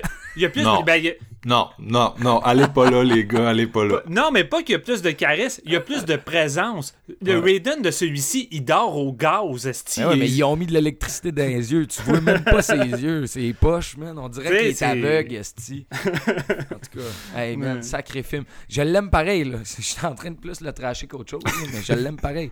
Mais je me croise les doigts. Ça me prend Cyrax puis Smoke dans le deuxième, sinon je décalisse. Euh, C'est pas compliqué. Tu fais pas de trilogie, un film, Mortal Kombat, avec le tournoi, bon réalisateur. Ouais. Tu veux, de- tu veux faire plus de choses? Spin-off de Sub-Zero puis Scorpion, that's it. Fuck le reste. Ouais. C'est pas compliqué. Ah, tu fais genre Raiden contre Shansung, ils vont, ils vont chercher leur personnage pendant 20 minutes, puis après ça, tu veux des combats, puis des finishims, puis des one-liners, comme ils ont fait là. Mm. Mais c'est pas ça qu'on a eu. Mais j'espère que Bon, ça va être dans le 2, là. Ben, j'espère, ils font des promesses, Big, Chris... le euh, tournoi, il est dans le troisième, puis ils nous foutent un autre deuxième avec des personnages qui meurent, puis qu'on est comme, what the fuck, je pense qu'ils vont comme adapter au feedback. Là. Ouais, non, Ouais. c'est sûr, c'est sûr. Hey, vas-y, Max, à Ouais, ton tour. on a a encore un des cartes, deux. nous autres. ben, le, film, le film a quand même Il, a- remporté hey, il peut beaucoup. pas, avoir là. un 2, sérieux, là. Non, mais Jeff, du euh, 1, là. si t'as pas fini, continue. Là. Non, non, non, mais, non, non, mais je vais me garder des trucs parce que là, si moi, je suis parti, mais il faut que tu parles un peu. là. J'ai hâte Ouais, de t'entendre euh, en parler, moi. Ah ben moi honnêtement, euh, c'est comme un peu comme un épisode John Wick là, c'est copier-coller Steven mais sans la nostalgie puis le, le, le désir que ça marche, tu sais, moi je m'en calissais que ça que ça soit bon ou pas là, j'ai aucun attachement, fait que c'est Ouais, comme ouais. c'est un bon film, c'est un bon film. Sinon euh, tant pis puis ben on est dans le tant pis. là. Pour moi c'est vraiment un, un un un peu là. Puis euh, c'est drôle parce que tu sais moi je suis vraiment pas un apologiste de, de Paul Anderson là, tu sais je suis pas un, un fan vraiment de ce qu'il fait puis un peu comme Michael Bay, euh, il jouit d'un d'une base de, de gens qui vont vraiment le, le défendre, tu sais, puis vraiment considérer que ses films sont excellents. Euh, puis souvent des gens tu sais, qui sont quand même capables de, de, de défendre leur point de vue. Mhm. Euh, mais moi, je suis pas vraiment comme ça. Puis ces films de Resident Evil puis Mortal Kombat, je trouve pas ça le, premier Resident Evil puis Mortal Kombat, je trouve pas ça mauvais, mais tu sais, c'est loin d'être des films que j'apprécie. Tu sais, j'ai jamais vraiment le goût de les revisiter. Euh, mais euh, ça reste que là, quand cette année, il y a un nouveau Mortal Kombat, mais il y a aussi un nouveau Resident Evil. Puis j'ai l'impression qu'ils vont comme démontrer à la dure que Paul avait les Paul avait du talent parce que euh, ce film-là de Mortal Kombat est définitivement pire que, que le sien là, de 1995. Euh, c'est comme t'as dit, Steven. Là, honnêtement, je, je- je- tout ce que t'as dit, je suis d'accord avec. Euh, que ce soit la soundtrack, euh, le montage des combats, puis le fait que le ton est vraiment bizarre. Tu sais, au moins Paul, il y avait un ton. Tu sais, son ton du film de 95, c'est pas nécessairement de quoi qui me rejoint comme spectateur, mais au moins c'est un ton qui est soutenu à travers le film. Ouais. On comprend l'univers dans lequel on se trouve, un peu euh, bizarre, nanardesque, tu sais, puis on adhère à ça, puis tu sais, l'espèce d'humour est comme constant. Dans celui-là, c'est exactement ce que t'as décrit, c'est qu'on alterne entre l'espèce de high-end Marvel, tu sais, full... euh, tu sais, euh, se bombe le torse puis regarde au loin. Puis après ça, on est dans l'espèce d'humour euh, Michael B.S. qui est un peu potache, genre. Puis moi, le personnage de Kano, c'est... Je suis désolé, mais asti, chaque fois qu'il s'ouvrait la gueule, j'étais comme « Oh my God, clairez-moi ça du site. » Mais euh, comme on disait, je suis pas le, je suis pas le public cible. Je Euh, regardais mais- le film, puis je m'imaginais Marc Esti regarder Kano, puis c'était sûr. Ouais. C'était Ah sûr. non, c'est ça, c'est ça. Incroyablement cringy, son écriture, puis même l'acting Ouais, ouais. du gars, là, que je... Il me l'avais vu dans une autre affaire, faudrait que je recheck, là, mais j'ai comme vu cet acteur-là. dans Bombshell, puis Anchorman 2, entre autres. Euh, Attends un peu, je vais checker. Crave. là. Oh, le film d'horreur Crave, qui, qui s'est vraiment Ouais. passé dans le beurre, ça fait une dizaine d'années. Je l'avais, j'avais jamais vu dans autre chose depuis ce temps-là. Euh, non, c'est ça. Fait que moi, euh, tu sais, ça, ça m'a fait capoter de Mortel Kombat, puis ça vient vraiment d'une perspective de néophyte, vous le savez, là, j'arrête pas de le dire. Mais euh, je me disais, est-ce que les finishims sont aussi importants au point où ils éclipsent les combats? Parce qu'on dirait que chaque combat a été conçu en, en fonction du money shot, red band, trailer. Puis tu sais, oui, les money shots sont bons, mais c'est comme Steven a dit, les combats qui mènent au money shot, il y en a deux qui sont mémorables. C'est exactement les deux que tu as identifiés, euh, qui mettent en vedette les deux mêmes acteurs. Je pense que c'est pas un hasard. Hein? Puis euh, tous les autres combats, là, entre autres avec Joe Cole, sont extrêmement plates là. Tu sais c'est des je veux dire c'est mortel combat, il y a combat dans le titre esti puis c'est shooté comme les, les films d'action euh, tu sais euh, avec euh, Angelina Jolie ou Johnny Depp ou tu sais n'importe quel acteur hollywoodien qui a pas tant de tu sais dont les pas de cascades skill, esti. non, c'est ça, c'est ça. Tu sais, dont, dont, euh, on, on les engage davantage pour leur présence scénique que pour leurs skills, mais vu le niveau des acteurs dans Mortal Kombat, je me dis, t'aurais peut-être dû prendre, des, des praticiens d'arts martiaux rendus là, parce que, Joe Cole, il y en a pas de charisme, là. Fait qu'au moins, euh, Ouais. En tout cas, fait que c'est c'est vraiment un mélange de, comme tu l'as dit, le montage des combats est pas super, mais des fois tu te dis, écoute, il y a un moment donné, ils font avec les images qu'ils ont hein, pour le montage. Fait que tu sais, clairement, le, le truc de base devait pas être super parce que euh, le, le premier combat, qui est entre nos deux acteurs qui ont, qui ont des skills, clairement, euh, il, il est mieux monté. là. C'est évident que tu sais, il y avait plus de matière avec laquelle jouer dans ce combat-là parce que euh, Crime, c'est Joe Taslim, puis euh, je me rappelle pas du nom de l'autre en ce moment, là, mais... Sanada. Ouais, c'est ça, tu sais, puis leur combat est vraiment le fun. D'ailleurs, c'est drôle parce qu'il avait mis les sept premières minutes euh, sur YouTube, là, tu sais, pour qu'on voie le premier combat, puis là, j'étais comme, oh my god, là, vous avez essayé de me, vous avez essayé de me voler, là, c'est les sept meilleures minutes du monde. film, là, non, mais c'est ça, c'est comme tu disais, Steven, c'est que ça commence, puis il donne un super bon combat, puis sincèrement, après ça, tu, tu te mets vraiment à monter tes attentes, là. Moi, mes attentes ont monté direct, euh, l'espèce de côté euh, samouraï, puis euh, Ouais. c'était vraiment bien exécuté, puis après, c'est juste euh, t'attends, t'attends, t'attends, t'attends, t'attends, puis genre un heure et demie après, t'en as un autre bon, là, avec les mêmes acteurs qui reviennent, tu sais. Sais, Scorpion qui utilise la petite lance que sa Ah. femme utilisait pour jardiner avec la corde. Tu sais, t- en tant que fan de service, tu sais, tu tripes en ce moment-là. Puis c'est vrai que c'est clairement du VOD, tu sais, de mettre les 7 minutes sur le net pour hyper tout le monde. Parce que clairement, tu le sais que ça va hyper le monde. Moi, je l'avais pas finalement- regardé, par exemple. Moi, je Ouais, m'étais ben, moi dit, non plus, moi non plus. Mais je m'imagine, tu sais, j'aurais, vu ce 7 minutes-là avant d'aller voir le film. Ah. Clairement, j'aurais encore plus détesté parce que là, mes attentes auraient été dans le tapis, tu sais. Ouais. Ouais, ça doit être pour ça, man, que le, le- le résultat est comme. Ben, pas, pas le résultat du film, je parle, mais mettons, des, des, l'ensemble des reviews est vraiment sur le négatif. Puis, tu sais, si les gens ont écouté ce 7 minutes-là, là, démesurer les attentes, puis déception totale, comme tu dis. Tu peux pas vraiment arriver puis avoir un brin de, de- de- d'entertainment quand tu t'attends à genre du matériel comme les 7 premières minutes, tu. T'en as juste jamais d'autres. Mais, mais sinon, c'est ça. Tu sais, c'est un, c'est un blockbuster de Warner. Euh, je me dis qu'à un moment donné, il faut quand même penser que ça va pas juste aller chercher les, les amateurs du jeu. là. Tu sais, il y a des Ouais. amateurs du jeu qui font beaucoup de gatekeeping en ce moment par rapport à ça, puis qui disent ah oui, vous comprenez pas parce que vous avez pas joué, mais oui, mais à un moment donné. Euh, tu sais, c'est pas- juste un film pour, euh, pour les fans, là, tu sais, il y en a des adaptations de romans qui sont bonnes, même si on n'a pas lu le livre, là, tu sais. Ouais, ouais, ouais. Euh, puis en tout cas, moi je, je trouve ça un peu un peu whack là, comme argumentaire. Puis c'est ça, d'un point de vue de quelqu'un qui sait pas c'est qui les personnages, tu sais, moi, euh, je veux dire, c'était vraiment squelettique comme présentation, Ouais, ouais, comme vraiment. enjeu, comme personnage. Il y a pratiquement rien qui fait du sens. Puis à un moment donné, tu te dis juste, ah, je vais switcher mon cerveau à off, mais les combats sont pas bons. C'est ça le problème. Fait qu'il y a rien là-dedans. Avec la soundtrack que vous avez décrite qui est vraiment euh, merdique. Non, moi j'ai vraiment trouvé que c'était raté euh, sa grandeur. Puis c'est comme vous avez dit, moi je, je donne même pas une deuxième chance là à Simon un McCoy là, Claire est là de là. Il aurait pas dû être là en premier lieu. On s'apprête à faire un top où on va parler de plusieurs cinéastes vraiment talentueux en, en combat. Euh, c'est ça que t'as besoin. Je veux dire, Mortel Kombat, son ADN, c'est le film d'art martial asiatique, là, à part les finishims, là, c'est ça. Fait que tu veux des bons combats avec des bons praticiens d'arts martiaux qui vont pouvoir rendre hommage à ce que tu joues dans le jeu, j'imagine. C'est ça que tu veux. C'est ça que tu veux. Puis il y en a plein des cinéastes qui auraient pu faire la job avec ça. Pourquoi ils ont été chercher un dude euh, unproven euh, qui a Je fait un pas. qui a fait un Je bordel? Tu sais, dans un film où les, les combats, c'est tout, là. Parce que, il y a des films de combats où on va aller, il y a des films d'action US où on va essayer d'aller comme chercher quelque chose au-delà de ça, mais Mortal Kombat, c'est, c'est, tu sais, c'est, on est dans le cinéma d'exploitation, les gars, là. On, Ouais. est, on est dans le cinéma de genre, euh, humoristique, gore, là. Tu sais, on n'est pas... Chris est- Roger Corman aurait fait un meilleur Mortal Kombat. Là. Non, ben c'est ça. Roger Corman aurait su ce que le public voulait de ça, tout simplement. Il aurait pas essayé de penser plus haut de ça. Warner a comme une petite tendance à, à essayer de faire du Disney, là, tu que des, des, des IP, des franchises, tu c'est eux qui font le Monsterverse avec Godzilla pis Kong.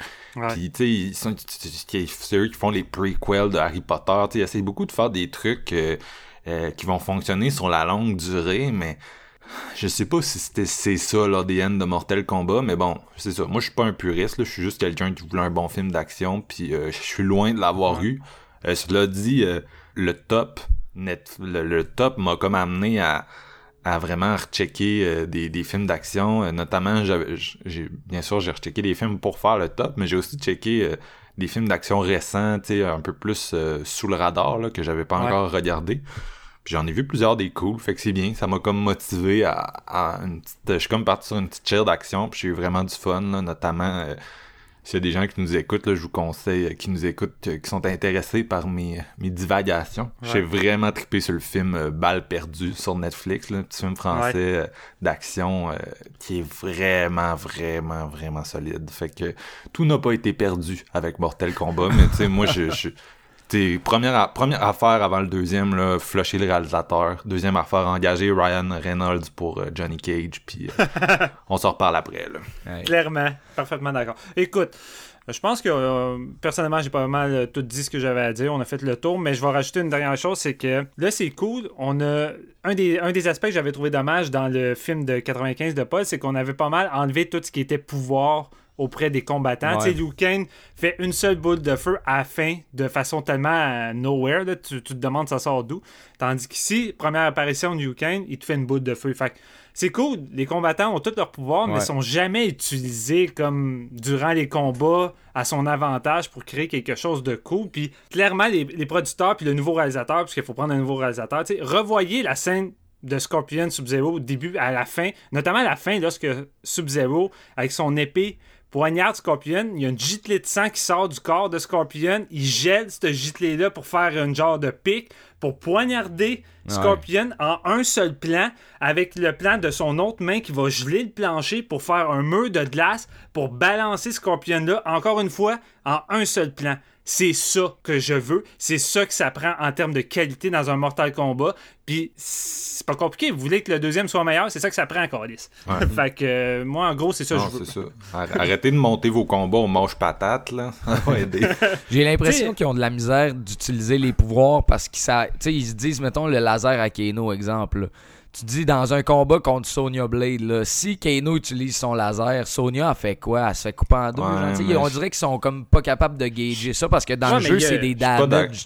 Il y, a, il y a moyen de gager avec ça. Tu sais, Sonya C'est peut ça se bloquer. job, genre Ouais. comme Oh cinéaste là. C'est Oh vraiment c'est de chorégraphier un combat avec un laser. Puis y en a, on pourrait s'en sortir plein des exemples de monde qui ont réussi ça là, dans l'histoire du cinéma d'action, tu sais, de, euh, de- euh, que ce soit Iko oui, contre euh, quatre gars qui ont des machettes. Tu sais, il Ben pas gagner contre les quatre gars qui ont des machettes, mais la chorégraphie est malade. Puis les Ah ouais. les gars qui ont des machettes dans The Raid. Tu sais, fait que c'est pareil avec le laser. Tu sais, pense à des idées qui vont rendre ça dynamique. Puis euh, je suis persuadé qu'un un cinéaste plus talentueux serait capable de faire ça. J'ai Ouais, aucune aucun doute. Là. Puis peut-être laisser plus de temps aux chorégraphes puis euh, aux artisans pour peaufiner les combats parce que souvent c'est ça qui arrive avec Warner ça pousse dans le cul puis ça, ça va rapidement. C'est ça la différence avec des films d'action plus indépendants comme The Raid où que tu sais Garrett Evans puis son équipe de cascadeurs ben tu sais ils prennent un mois et plus pour chorégraphier puis tu sais c'était un fight tandis qu'ici tu sais si c'est tout fait à la va-vite c'est clair que le résultat sera pas à la hauteur malheureusement puis surtout quand tu as des acteurs qui doivent en plus apprendre des chorégraphies puis à se battre alors que de base ils sont pas tant bons c'est crissement difficile puis demandant pour eux puis le résultat va être décevant fait que, tu sais c'est ça qui c'est c'est- c'est ça l'affaire là. Non, c'est ça. Puis en tout cas, tu sais, c'est- c'est juste. C'est juste fucké dans un film comme ça où tu te dis, tu sais, euh, c'est ça que les- c'est ça que le- l'audience veut. Fait que, peut-être que tu devrais travailler plus, tu sais, ce truc-là qui est vraiment comme essentiel dans, dans, dans ta production. là. Bref. Ouais. Bref. Les gars, vos notes, c'est quoi? Steven, ta note? Honnêtement, là, j'aurais pu mettre mon cerveau à off, puis l'action aurait été vraiment à la hauteur, j'aurais été facile avec un 3. Mais là, je suis quand même déçu. Euh, c'est pas tant à la hauteur, même avec le, le cerveau à off. J'ai pas le choix d'y aller avec un 2. Malgré les quelques qualités, puis que euh, tu sais, il y, a des- il y a des bonnes bases de, de- que j'ai vues là-dedans, mais man, la déception euh, est quand même trop présente. Là, fait que c'est ça, un 2. Là.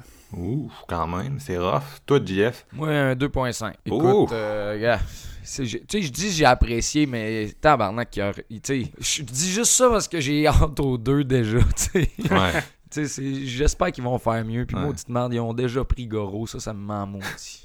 C'est sûr qu'en tant que fan, tu t'accroches au fait que ça peut s'améliorer. Là, je comprends Ouais. ça. Moi, je fais ça avec d'autres euh, franchises. Euh, perso, j'y vais avec un 1.5, puis ce serait plus bas là, si c'était pas les combats, les deux combats, là, Sub-Zero, Scorpion. Ouais, vraiment, Moi, j'ai vraiment. pas aimé ça. Là. Fait que disons que pour moi, à moins que je lise qu'il y a des gros changements ensuite, je suis pas intéressé. Les gars, euh, c'est un peu négatif, mais là, on va passer dans le gros positif. On va, on va balancer cet épisode avec notre top 5 des meilleurs combats à main nue. Round one. Fight. Euh, une idée de Steven, bien sûr, euh, qui nous a euh, lancé dans ce top, qui est probablement un des tops les plus difficiles que j'ai eu à faire parce que Ah. c'est c'est pas juste de, de, de se dire ah ce combat-là est bon, mais c'est c'est de repenser. Est-ce que je suis en train d'en oublier un Tu sais, Ah dans tous les films que j'ai vus, c'est pas tous les films qui sont juste des combats. Il y en a qui ont des bons combats, mais que c'est juste une scène. Puis, Ouais. à un moment donné, j'ai tellement vu de films que, genre, on dirait que je capotais. J'étais genre, ah, je suis sûr que j'oublie quelque chose. Je suis sûr que j'oublie quelque chose. Puis, à un moment donné, quelqu'un va m'écrire, puis les gars vont parler, puis je vais être comme, ah, j'aurais dû mettre ça dans, le- dans mon top. Mais, euh, mais bon, euh, à un moment donné, euh, c'est ça. Prenez, prenez ça avec un grain de sel. là. On va juste vanter certaines scènes d'action. Peut-être vous pousser à découvrir des films que vous n'avez pas encore vus. C'est toujours le fun de ces, de ces tops-là. Donc, donc, on va embarquer là-dedans. Puis, euh, qui souhaite passer en premier pour le numéro 5? Est-ce que... Je peux y aller. Vas-y, Oh, mon petit. Ben oh, oui, oh, genre, je me là. lance. Non, mais Steven, il me disait que vous...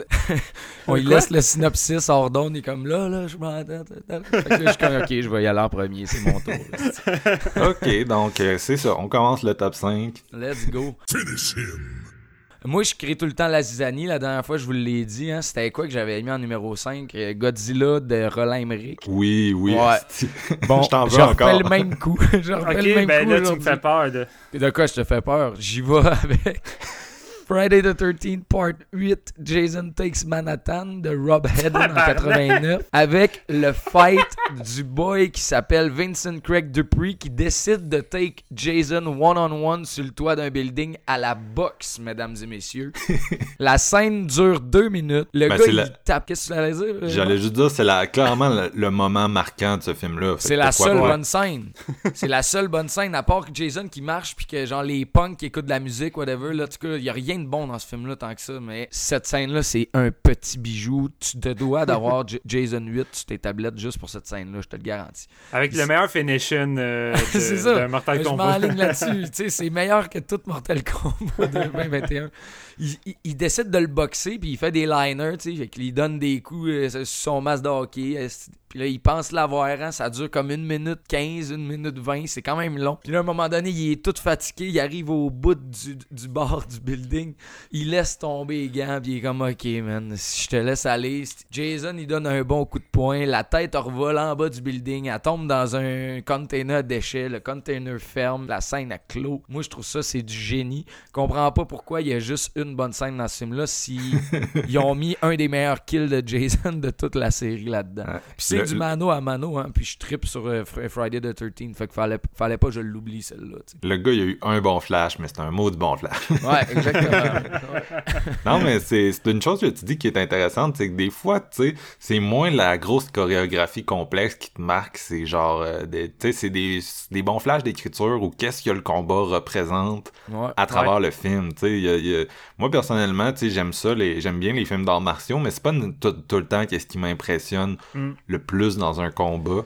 Euh, Non, par ça. exemple, je pense, on, ben, on revient tout le temps à l'épisode perdu là, sur Headshot, mais Ouais. euh, on s'ostinait dans cet épisode-là que vous n'entendrez jamais. Puis tu sais, je disais à un moment donné, il y a un niveau de chorégraphie que pour moi c'est trop chorégraphié, puis ça devient que tu vois plus les gars en train de faire du sport que tu vois le, le combat puis la tension, tu sais. Ouais. Euh, Fait que des, des fois, c'est too much, puis j'aime mieux un côté plus euh, naturel, plus euh, euh, rentre dedans, mais tu sais, que- je sais pas comment dire, mais tu sais que t'as vraiment l'impression que le monde se font mal, puis tu sais que leur style de combat est peut-être plus... euh, Qu'est-ce que, que- qu'est-ce qui se passerait si tu voyais deux gars se battre dans la Ouais. rue chez vous, là, tu sais. Le, le meilleur exemple qui me vient à l'esprit, puis ça, c'est pas un fight qui est dans mon top, mais clairement, je fais un top 100, il serait dedans. c'est dans D-Live de John Carpenter, tu sais, Roddy Paper, euh, contre, j'ai oublié le nom de, de l'autre acteur, là, mais Arrête, n- il est dans mon top. Arrête. Ouais, je m'excuse. c'est tellement mon genre de scraper Tabarnak. tops. Il est dans son top 100, il est dans mon top 5 aussi. Ouais, c'est ça. Moi aussi, dans mon top 5. Fait que laisse-nous aller. Bon, ok, je ferme ma gueule. ben maintenant, on ferme-la pas parce que c'est c'est à ton tour. C'est quoi ton numéro 5?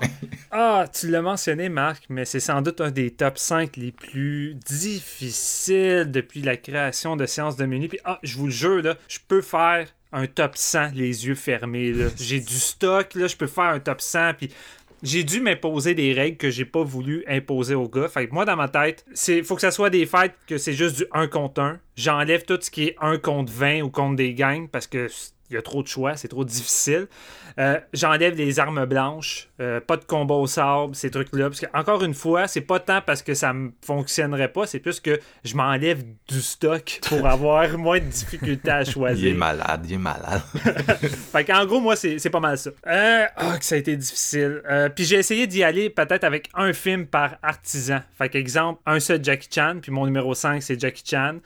Puis Dieu sait qu'on peut faire un top 5 juste de fight Ben de Jackie oui. Chan mémorable. là, J'aurais C'est pu y aller qui- avec un top 5 Jackie, là. Ben, on, Ah a ouais, fait- non, on a déjà fait notre top des films de Jackie, non? Dans Ouais. l'épisode de, de Ouais. Foreigner.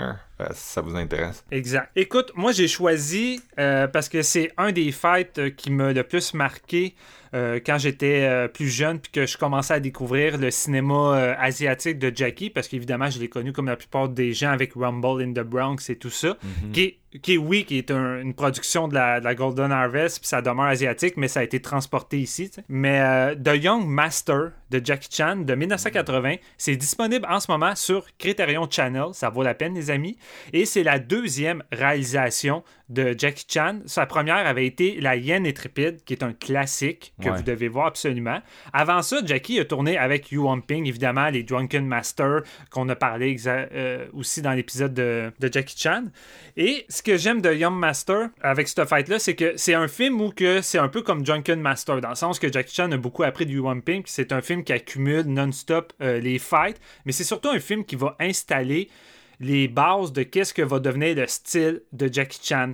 Euh, contrairement à Drunken Master et les autres, celui-ci incorpore plus euh, d'objets dans ses combats, notamment un banc, mais surtout un éventail avec des plans, des longs plans de combat avec un éventail où il va faire des mouvements puis des trucs que ça va lui prendre au-dessus de, comme je pense, 70 à 80 prises, avant de la réussir. Puis, des trucs vraiment qui n'avaient jamais été vus auparavant parce que Jackie, son désir était tout le temps de renouveler. Toutes les fois qu'il faisait un film comme celui-ci, ben, les autres finissent par le copier. Puis là, quand il arrive à son prochain film, il se dit, OK, qu'est-ce que je peux rajouter? Qu'est-ce que je peux mettre de plus pour mettre ça next level puis aller ailleurs puis pas juste continuer dans la panoplie de copies puis de faire la même chose?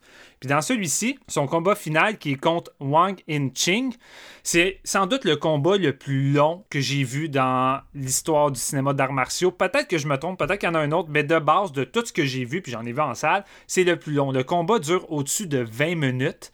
Puis ce qui est drôle, ce qui est drôle, c'est que la version en France euh, qui a été charcutée, le combat dure 5 minutes. Fait qu'il y a 15 minutes qui a été charcutée, je sais pas comment ils ont fait.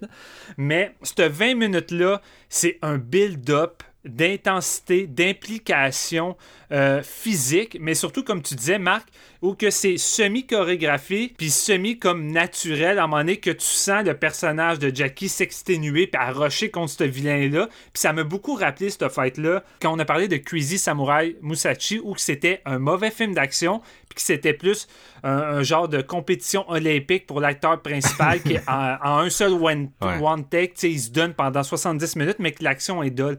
La différence ici, c'est que c'est un 20 minutes où que les deux acteurs se donnent physiquement, sont exténués, ça sue, c'est intense, mais que le fight puis l'action est écœurant. c'est ça la grosse différence. Qu'il y a un build-up, une tension qui va être construite. Puis c'est un film où que Jackie va euh, apporter une nouvelle forme de vitesse puis de style de mettre en scène des combats. Parce qu'avant ça, tout ce qui était dans la Shaw Brothers euh, puis les autres films qu'il a fait avec Yu Ping, si vous connaissez puis que vous avez vu plus ou moins ces films-là, vous savez que les chorégraphies font un peu plus dense, puis un peu plus lent, entre guillemets, que la normale. Puis tu sais, tu peux compter les coups à, euh, un peu comme euh, un décompte de 1, 2, 3, 4. 1, 2, 3, 4. Tu sais, c'est un peu ce genre de vitesse-là. Puis, dans ce film-là, le, le méchant qui est joué par Wang In-ching, il y a deux scènes. La scène où il s'évade, puis la scène finale avec Jackie. Puis la scène qui s'évade va clasher avec toutes les scènes de combat parce que c'est là que Jackie va apporter une nouvelle, une nouvelle vitesse, puis où que là, on n'est plus dans le 1, 2, 3, 4. C'est vraiment comme 1, 2, 3, 4, 5, 1, 2, 3, 4, 5. La marque de commerce que va devenir la rapidité puis les fights des années 80 de Jackie Chan. Euh, le film te build up vers la finale, puis la finale, c'est ça. C'est une finale où ça l'upgrade en, en, vitesse, en intensité, un 20 minutes que moi je déguste parce que Jackie se fait malmener. Là, vraiment, pendant 15 minutes, c'est Jackie qui mange tous les coups possibles, Jackie qui tombe de toutes les façons possibles sur les roches, jusqu'à temps qu'ils finissent par boire une, espèce de produit dans une canne à fumer, comme si c'était de l'alcool pas, pas normal ou je sais pas trop quoi. Puis là, à partir de là, comme dans Drunken Master, il devient invincible, puis il devient une machine. Puis là, c'est un 5 minutes que ça arrête plus. Les coups fusent, c'est de la tension non-stop. Puis c'est vraiment un des combats les plus impressionnants que j'ai vu.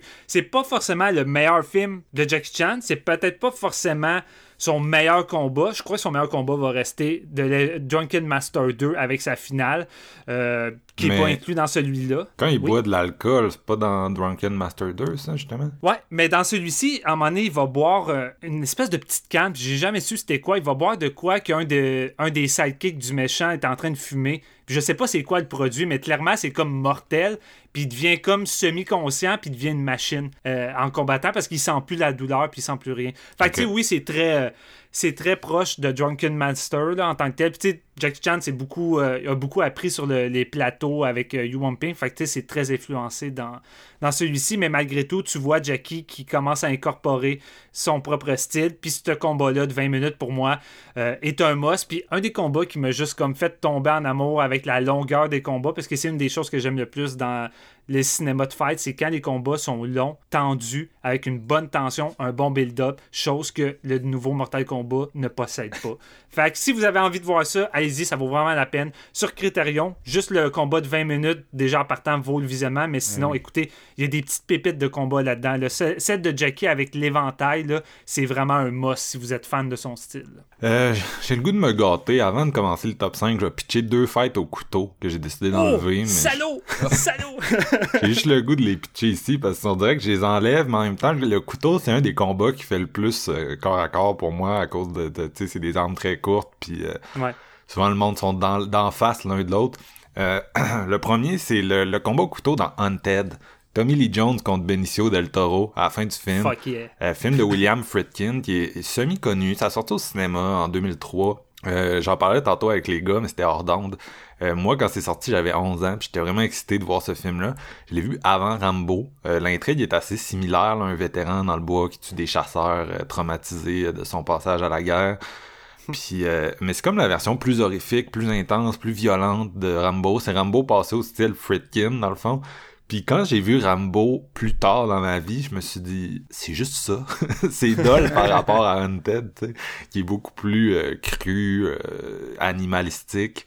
Bref, mm. les deux personnages se battent à la fin du film sur le bord d'une chute d'eau. Euh, Puis le style du combat au couteau, euh, le, le, design sonore, la façon que c'est monté, c'est vraiment un combat au couteau comme tu t'imagines que ça a l'air dans, dans, dans vie, I guess, on s'entend, ça reste un film, là, mais c'est un style vraiment naturalistique, euh, avec les deux acteurs qui se, qui se tiennent euh, un peu face à face, puis qui font des moves vraiment rapides, euh, puis plus, tu sais, les deux se blessent l'un l'autre, puis euh, ça arrête plus, en tout cas, les, les coupures ont tellement l'air de faire mal, j'ai vraiment aimé la façon que c'est monté puis que les performeurs jouent ça là-dedans.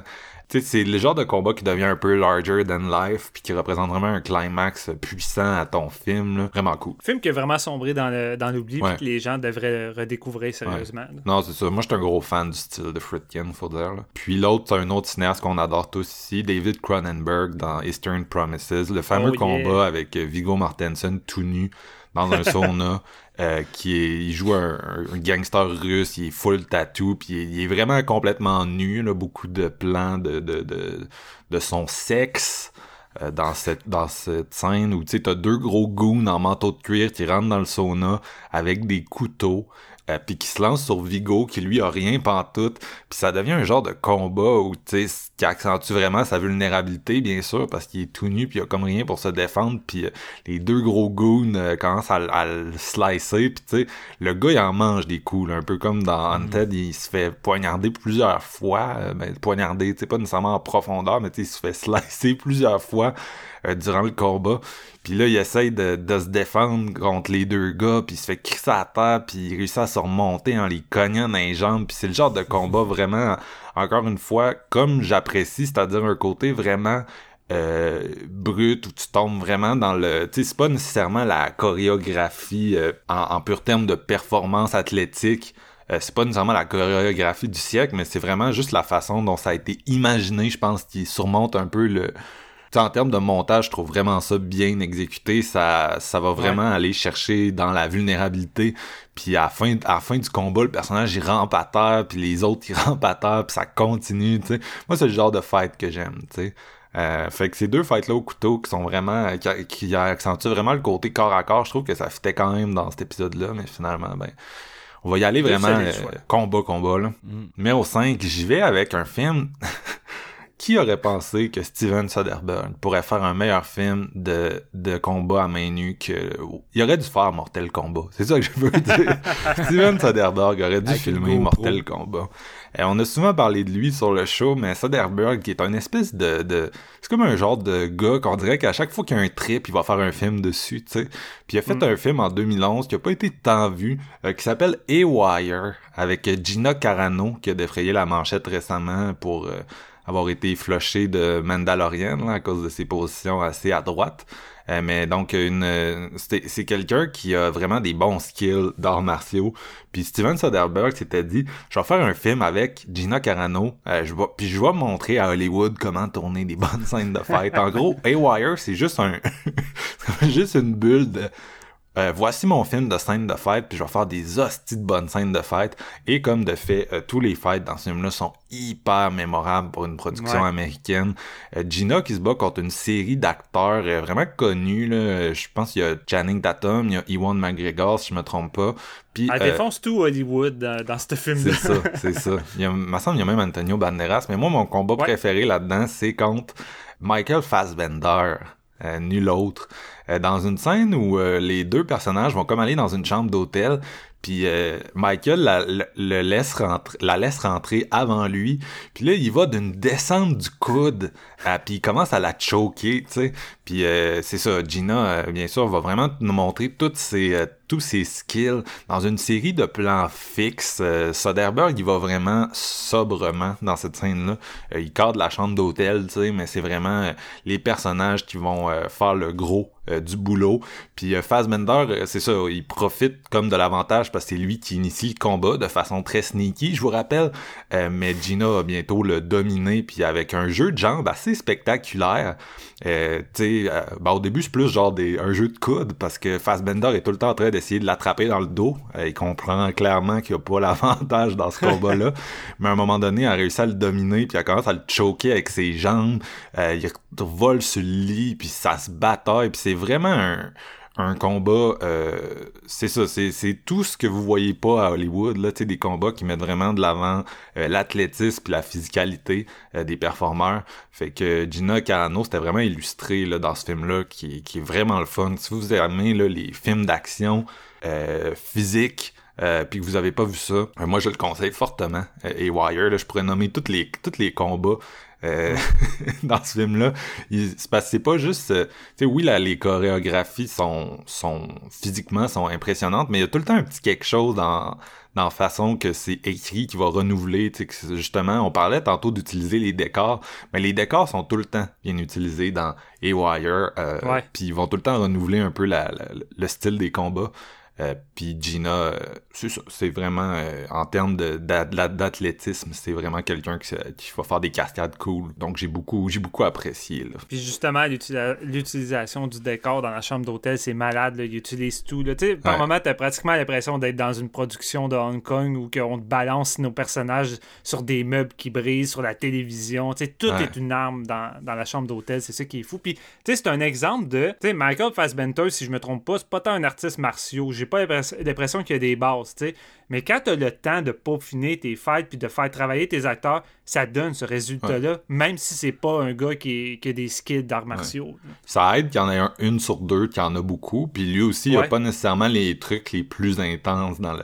Ben, je pense qu'à un moment donné, il fait un bon petit, euh, un bon petit front flip. là. Genre, il se fait, Ouais, ouais. il passe par dessus elle, là, mais je suis pas sûr que c'est lui qui fait ce plan-là. là. mais euh, non, c'est ça. Tu sais, c'est. euh, Ouais, tu sais, j'ai vraiment l'impression que Soderbergh avec ce film-là, son point c'était juste regarder, tu sais, on peut, euh, tu sais, c'est le genre de film qu'on aurait dû montrer en fait au gars de Mortal Kombat, là, regarder ce qu'on peut faire, là. même avec, euh, comme t'as dit, euh, même avec le, le tout gratin d'Hollywood. Fait que, ouais, en termes de note d'intention, c'est vraiment le fun. Ça va nous amener à nos numéro 4. Euh, Jeff, on revient à toi. Est-ce que c'est encore un film d'horreur que t'as? J'ai mis un film de science-fiction slash horreur que Steven nous a déjà spoil un peu. C'est euh, John Carpenter, son Day Live de 88. Euh, écoute, super film. euh, vraiment, vraiment années 80, série B, le fan années 80. Moi, j'adore ce petit bijou-là. En gros, ça raconte l'histoire d'un dude qui trouve une paire de lunettes puis qui se rend compte que les gens, c'est des extraterrestres puis que les, toutes les, ce qui est publicité t'endoctrine le cerveau pour devenir un petit peu un zombie, si on veut. Euh, c'est une petite prémisse de course, puis c'est tellement plus accurate aujourd'hui que jamais. Je trouve le, le- on dirait que le, le sujet de ce film-là ne vieillira pas parce que c'est c'est une critique directe de la société encore d'aujourd'hui. Euh, le combat qui est vraiment hot, comme tu disais, Steven, Roddy Piper, c'est contre Keith David. Les deux protagonistes dans une ruelle. Le combat, il est épique. C'est vraiment du mano à mano, des gros coups de poing. Les gars s'engueulent, ils se pognent, puis c'est long, là, ça dure au moins 5 minutes. Il n'y a pas de musique, c'est juste des coups de poing, des coups de pied. Ils se crissent à terre, foncent dans les poubelles. Ça a du rythme, puis c'est vraiment comme. Tu sais, vous parliez tantôt de ce qui était le plus proche de la réalité d'un fight de ruelle. là. Ouais. Ben, moi, Day Live, c'est ça. C'est un peu ça. C'est vraiment le, le- le plus cru de genre. Mettons là, deux gars qui ont une bière de trop qui décident de se tapocher sa gueule pour le fun. Moi, ça ressemblerait à ça. Je trouve que c'est du génie, puis il l'étire pas. Tu sais, je dis c'est 5 minutes, mais c'est tellement bien rythmé. Les coups sont, sont hot. Tu ressens vraiment l'impact. C'est violent. Les gars sont essoufflés. Je veux dire, cette scène-là est ultra bien montée.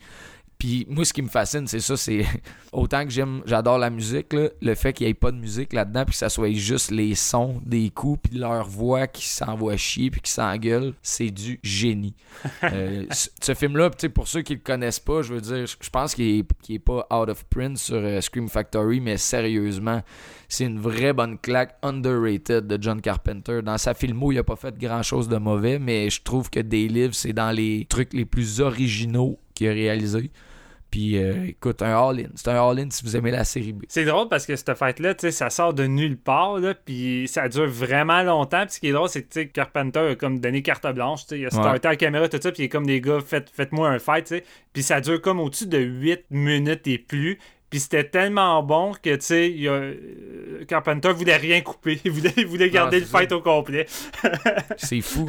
Mais c'est, c'est comme de l'impro, puis tu sais, il- Ouais. il, il se tape pour vrai, là, par bout, là. C'est pas juste du. euh, tu sais, Ouais, là, ils se sont blessés pour de vrai. là, Ouais, c'est ça, ça- Ils saignent puis tout, puis moi je trouve ça juste réel. Puis tu sais, le linge, ils sont tous sales, ils se traînent à terre. Je veux dire, c'est du- vraiment hot, c'est vraiment hot. Du pur man- euh, mano à mano. Tu sais, il y a des affaires, je me demande des fois, tu sais, c'était-tu réellement prévu ou justement, tu sais, c'était improvisé, mais il y a un moment où, un coup, que le, le fight a vraiment escaladé, tu sais, euh, Keith, il prend une bouteille de bière, puis il vient pour la péter, Ouais. pour vouloir avoir un, un genre de couteau, mais elle pète au complet, puis t'as Woody Piper, tu sais, qui pars à rire parce que c'est ridicule vu que ça n'a pas fonctionné. Mais tu sais, j'ai le feeling que c'était peut-être pas prévu que la bouteille éclate au complet. Ben non, sais. c'est sûr et certain, mais c'est ça C'est qui malade. fait la- l'authenticité, je pense, de la scène en même Ouais, temps. Puis ouais. ça te fait. euh, ça, ça te met dans le mood. tu sais, Tu, tu y crois d'un bout à l'autre à ce fight-là. C'est pas comme. Mm. Tu sais, j'adore Jackie Chan, mais il y a des fights que c'est justement c'est chorégraphié. Tu ressens l'impact des coups, mais tu le sais que c'est comme une danse. tu sais, Puis c'est tout euh, planifié, si on veut. Mais dans des livres, c'est genre vraiment, c'est un bar fight de ruelle. là. Ouais. Moi, je vais y aller avec euh, mon numéro 4 tout de suite parce que c'est des livres aussi. Puis, euh, un- je pense que le, le truc que vous avez oublié de mentionner, c'est que tout ce fight-là gravite autour du fait que euh, le personnage de Roddy Piper, qui a mis les lunettes puis qui Ouais. sait la réalité, veut que Keith David mette les lunettes à son tour. c'est ça. Puis Keith veut pas. Puis tout le long, il se cogne dessus, puis Roddy essaye d'y mettre les lunettes, puis il est genre « Put them on, man! Put them on! » Puis l'autre, il est comme « Fuck you, je veux pas, je veux pas mettre les lunettes. » Puis il veut tellement pas mettre les lunettes qu'il se met à... à c'est ça, il se met à se battre. Puis à la fin du film, tu sais, le- les lunettes arrêtent pas de revenir dans le combat. Un moment donné, Roddy est à terre, puis David, il lance les lunettes dessus, puis il est comme va chier. Puis euh, après ça, Roddy, il fait une clé de bras, puis il essaye d'y mettre les lunettes. puis c'est ça tout le long. Puis c'est ça que j'aime le plus, je pense, moi, de ce combat-là, c'est que euh, le combat a vraiment une fonction narrative profonde qui est un peu la même que quand tu t'ostines avec ton ton euh, ton oncle conspirationniste qui croit Ouais. pas au vaccin ou euh, tu sais quand euh, c'est l'espèce de moment où toi puis ton ami vous avez des visions irréconciliables de la réalité puis toute la douleur qui vient avec le fait de pousser quelqu'un à changer d'idée euh, puis le gars il veut tellement pas voir cette réalité là voir qu'est-ce qu'il y a en dessous du monde qui est genre prêt à cogner puis c'est ça l'affaire c'est que c'est des amis à la base tu sais. Puis euh, oui, euh, tout ce que tu as décrit, sinon, Jeff, t'sais, le fait que ça soit dans une ruelle, le fait que ça ait vraiment l'air euh, un peu comme un Wire d'ailleurs, là, d'un match de lutte euh, avec des vraiment des prises, euh, puis même le, le finish du combat là, avec le personnage qui est à terre puis qui se relève. C'est vraiment stagé comme la lutte. Ce, Roddy Piper était un lutteur, donc une star de la WWE au même titre qu'un Hulk Hogan là, dans les années 80, pour ceux qui suivaient pas ça. Il est mort aujourd'hui d'ailleurs. Puis, euh, tu sais, euh, fait qu'il il donne, il donne vraiment qu'est-ce que je pense on, on attendait de, de lui, euh, dans un sens, parce que ses fans de lutte ont été voir ce, ce film-là, c'est sûr. Ouais. Euh, mais en même temps, euh, c'est ça, c'est c'est un, c'est un fight qui est pas juste là pour euh, Hey, Roddy va faire de la lutte. C'est vraiment un fight qui a une des meilleures scènes du film à cause de, de sa portée euh, dans le scénario. C'est ça que j'aime le plus, je pense, de des livres, c'est que tu sais, c'est vraiment pas perdu comme fight. On dirait que c'est au centre de ce que le film essaie de dire sur euh, le- le- l'espèce d'allégorie de la caverne, là, tu sais, de de, de pas vouloir voir euh, un peu la réalité qui La se cache euh, sous Ouais. les choses, tu sais, fait que c'est pour ça que j'ai moi quand je regarde ce fight là, je pense juste au, au monde là que t'es comme non le vaccin c'est pas une puce que tu te fais injecter, puis là tu fais une clé de bras puis t'es comme non c'est pas une puce esti, c'est genre Fais-toi piquer! Fais-toi piquer! non je veux pas, je veux pas. Enlève ta seringue!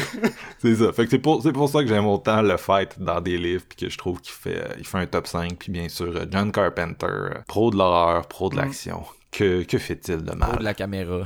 C'est un classique, un classique, euh, ce fight-là. Honnêtement, Yes. il mérite sa place euh, dans n'importe quel top de, de combat. Steven, on n'a pas eu ton numéro 4, c'est quoi? Ouais, moi, je- dans le fond, j'écoute vos tops puis je me dis, je suis le plus euh, cliché en allant dans les gros, euh, les gros morceaux asiatiques, là, mais je me dis peut-être qu'un jour, euh, je vais avoir la chance de faire un top euh, de combat américain ou je sais pas trop. là.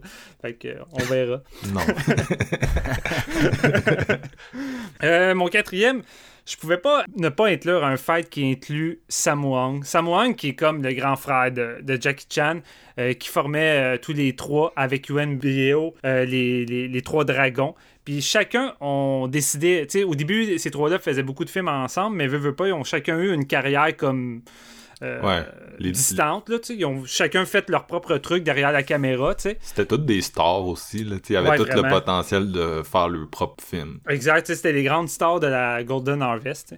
Puis euh, tu sais, il y a vraiment beaucoup de combats euh, classiques que je pourrais foutre également. Il a tourné beaucoup avec Yu Ping, tu sais, un peu comme Jackie Chan. Ils ont vraiment le même parcours. Puis évidemment, le même style de combat, d'utilisation de décors, d'humour. Mais là où que Sammo Hung se démarque, j'apprécie un peu plus le cinéma en tant que film de Sam Wong quand il est derrière la caméra, c'est que souvent ces films vont commencer comme des films de Jackie Chan, qui est comme une comédie loufoque avec beaucoup de romantisme, beaucoup d'humour, beaucoup de blagues, puis ça va être ça sur toute la durée. Mais souvent, Sam Wong, c'est pas ça. Quand ces films commencent ainsi, ça finit par basculer dans le gros drame puis la violence extrême puis là t'as comme la réalité de la cruauté de l'époque qui vient rejoindre les personnages puis mettre ça en plein visage. Puis là ton film devient comme fucking intense puis souvent ça bascule vers une finale qui est vraiment en apothéose avec le highlight puis le build-up que Sam Wong te, cré- te crée puis pour moi son meilleur film puis un des meilleurs c'est Pedicab Driver de 1989 ce film là rassemble tout ce que j'aime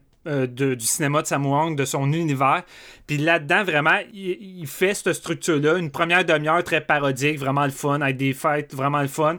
Les scènes de romance, les personnages sont super attachants, ancrés dans une réalité. T'es vraiment impliqué dans l'histoire. À un moment donné, le film va vraiment basculer vers quelque chose d'extrêmement violent, euh, puis vraiment intense. Puis t'es tellement impliqué dans cette violence-là, puis dans qu'est-ce qui arrive au personnage. Puis t'as vraiment fait un bon build-up que quand t'arrives dans le dernier acte du film, parce que le film est pas forcément rempli de combats, mais chaque petit combat est marquant, puis vient te chercher émotionnellement. Puis c'est ça que j'aime beaucoup dans les, films euh, de cette époque-là, puis les films de combat, c'est quand on vient m'incruster émotionnellement avec le fight, puis le fight n'est pas juste là pour venir t'impressionner. Euh, le fight a une raison d'être avec l'histoire, puis avec les motivations des personnages. Puis ce film-là culmine vers une espèce de dernier scènement de vengeance où Sam est comme déchaîné, puis va aller se battre contre Billy Char. Billy Char, à l'époque, était comme réputé pour tout le temps jouer les grands méchants, puis son rôle le plus, euh, le plus éconné puis connu, puis que c'est le genre de fight qu'on retrouve pratiquement dans tous les tops. C'est dans le film Fist of Legend de Gordon Chan avec Jet Li, son, son fight contre lui qui joue un, un gros général japonais. Je pense que dès que tu regardes des tops de- des 20 meilleurs fights de tous les temps, celui-ci est tout le temps là. Moi, ça me tentait pas de l'inclure. Je trouvais que c'était trop cliché.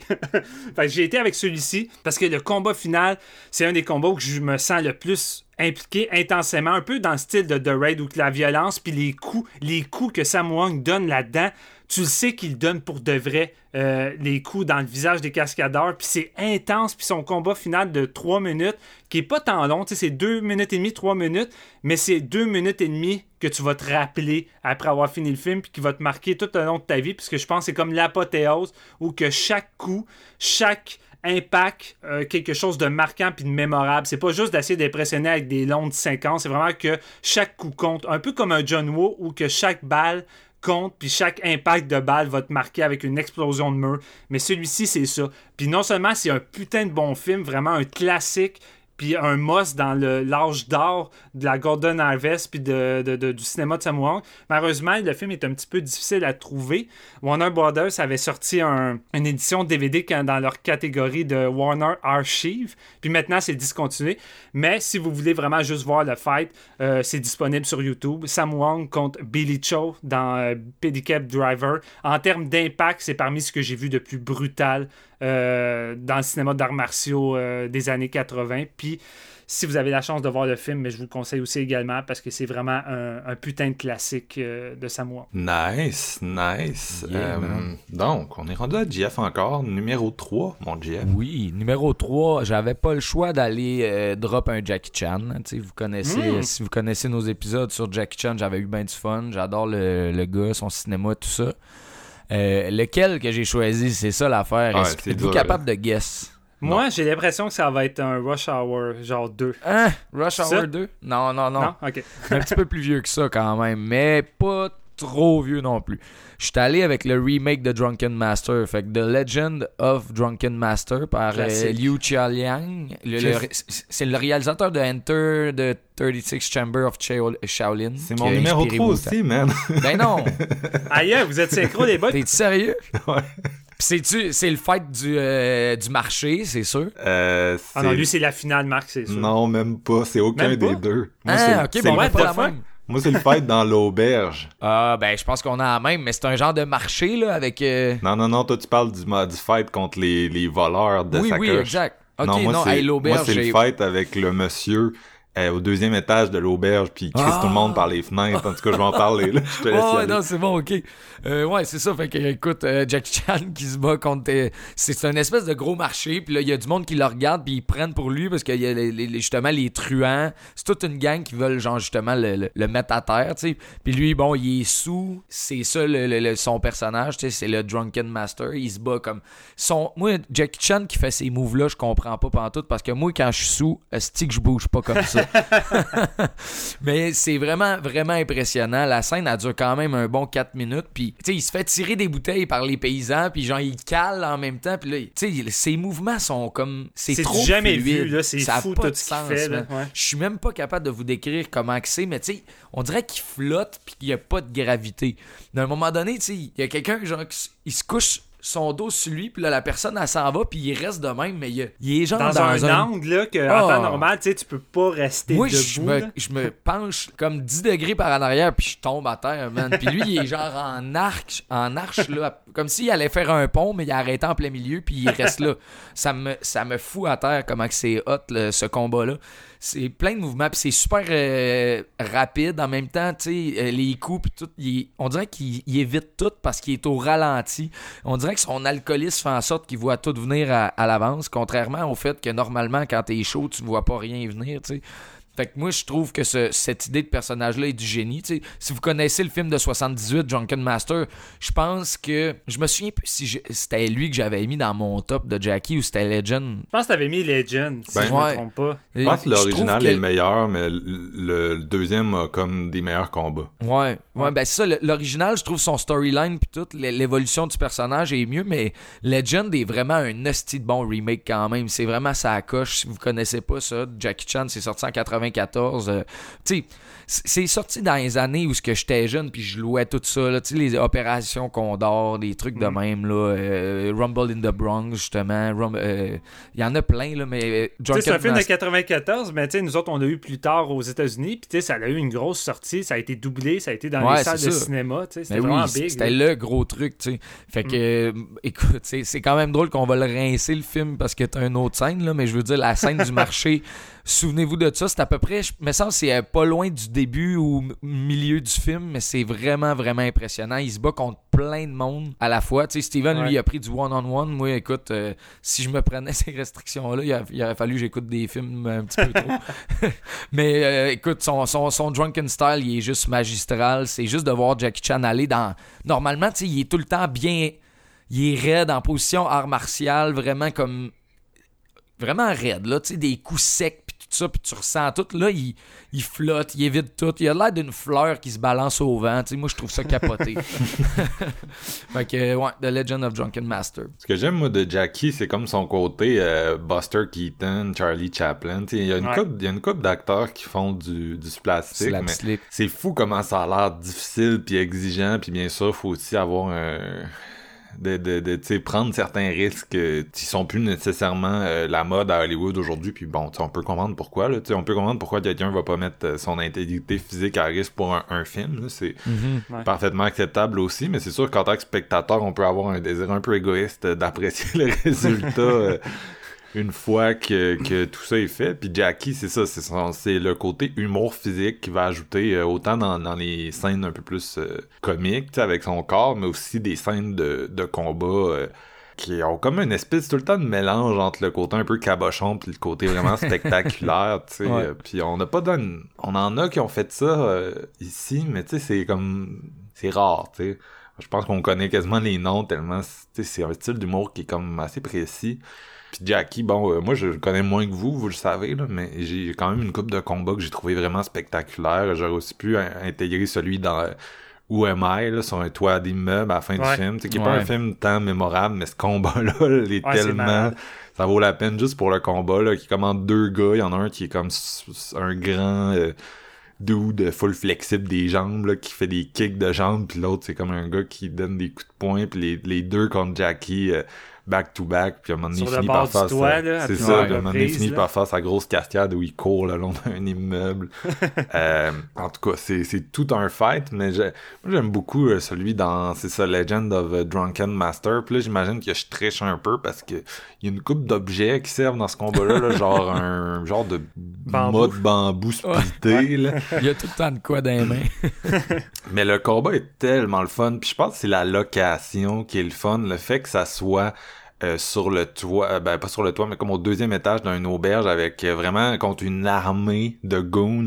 Euh, Il y en a qui essaient de monter les escaliers, puis il y en a qui essaient de rentrer par les fenêtres, puis euh, Jackie, euh, il se bat avec un autre, un autre euh, pro des arts martiaux, là, fait que c'est deux contre une armée, euh, ce que Steven n'aurait pas accepté dans, dans, dans son propre euh, top, mais c'est correct aussi. Euh, puis c'est ça, le- juste la façon que le combat commence avec euh, Jackie qui regarde par la fenêtre, puis il est comme Hum, la rue est tranquille, puis il y a des gars qui pop, puis fait juste le slapper les les euh, les euh, comment t'appelles ça les, Les fenêtres. oh, pas les fenêtres mais les ah man voyons voyons les rambardes. là. non mais c'est comme le truc en bois qui ferme les fenêtres voyons c'est bien stupide les volets je- il fait juste le Ouais, fermer ouais, les, les volets, volets ouais. d'en face puis là le combat start puis c'est ça c'est les deux gars euh, à un moment donné l'autre fait exploser la cage d'escalier tu sais littéralement sous le poids des des goons puis euh, tu sais le monde se prenne des coups là-dedans. Je pense que c'est un peu le plaisir sadique de tout ça mais c'est de voir des cascadeurs voler de partout tomber partout se casser à c'est presque aussi le fun parce que c'est comme t'as dit Jeff il y a comme trois gros combats sur Legend of Drunken Master puis généralement les gens vont plus sortir soit le combat que tu as nommé soit la finale qui est vraiment spectaculaire euh, contre euh, les deux espèces de, de Kingpin là, ce qui Ouais. est vraiment un, un des combats je pense marquants de la carrière de Jackie mais je sais Ouais. pas pourquoi mais moi j'aime vraiment celui-là j'aime celui-là pour son côté plus euh, euh, spectaculaire puis euh, physique euh, puis mais son style de combat dans le film en général à Jackie comme tu l'as si bien décrit c'est vraiment marquant là, le, le le combat drunken là, qui est comme vraiment spectaculaire en termes de chorégraphie pla- plastique pardon fait que c'est pas nécessairement son meilleur film en termes de d'histoire, mais c'est vraiment divertissant, je le recommande à, à tout le monde là. Puis euh, je pense que Jackie Chan en général, c'est comme c'est quasiment hérétique de pas le nommer dans un top 5 de combat à main nue là, je veux Ouais. dire c'est tellement c'est pratiquement le nom le plus marquant dans cet univers là, tu sais juste en termes de tout ce qu'il a fait, le fait que son output va pas, tu sais il y a, il y a- y a certains acteurs qui vont arriver sur la scène puis on va tout triper, on va être oh my god mais plus ils font des films, plus leur acting douteux va comme ressortir de l'avant, puis plus leur, moins leur style va être comme nouveau, fait que ça va comme... Tandis que Jackie, c'est parce que c'est autant un acteur euh, vraiment solide que un, un excellent praticien des arts martiaux, puis quelqu'un qui se réinvente dans chaque film pratiquement au niveau des des chorégraphies, moi je trouve, fait que c'est c'est vraiment le, c'est le full package là, il y, a- il y en aura pas deux comme lui, fait Il a su devenir que la, la figure populaire qui est devenue aujourd'hui. sais, Il y avait la meilleure recette. C'est Jackie Chan, c'est personne d'autre. Tu peux pas à côté Jackie Chan en frais de popularité. Ben, dans le style, j'aime beaucoup aussi euh, Sammo Hung, là, que Steven a nommé, que j- encore là, je le connais moins que lui, là, je connais moins tous ses films, mais de ce que j'ai vu, c'est quand même un peu dans le même style, puis euh, Ouais. j'apprécie beaucoup ce qu'il fait. là. D'ailleurs, il a fait une genre de comédie d'horreur, je pense que le, le titre anglais, c'est Spooky Encounters of, of Ouais, the c'est un Third classique, Kind. C'est comme du kung-fu horrifique, là, c'est, c'est, c'est, euh, avec vraiment ça. de la grosse chorégraphie, euh, super, euh, super le fun. Fait que, euh, ouais, un bon film si vous êtes amateur d'horreur, qui mélange kung-fu et horreur. Puis je veux dire, le nom de Jackie Chan, c'est à travers le monde. Puis dès que tu mentionnes, mettons, c'est qui ta meilleure star d'action ou une des meilleures stars d'action, tu sais, tu peux pas, pas penser au nom de Jackie Chan. Puis même monsieur, madame, tout le monde, tu sais, connaissent le nom de Jackie Chan. Fait tu sais, s'imposer ainsi, planétairement, comme étant une des plus grandes stars d'action que j'ai jamais vu le jour. Puis tu sais, t'es même pas obligé d'être forcément un fan de de, de films de fight. Là, lui, son action est variée autant dans les cascades de voitures, puis euh, il varie son action, puis ça peut vraiment plaire à tout le monde. Fait, c'est vraiment c'est quelqu'un de tellement polyvalent qui fait tout, ça n'a aucun sens. Sinon, euh, ben moi, j'aurais fait comme vous, puis j'aurais mis le combat final contre Ken Lo, qui est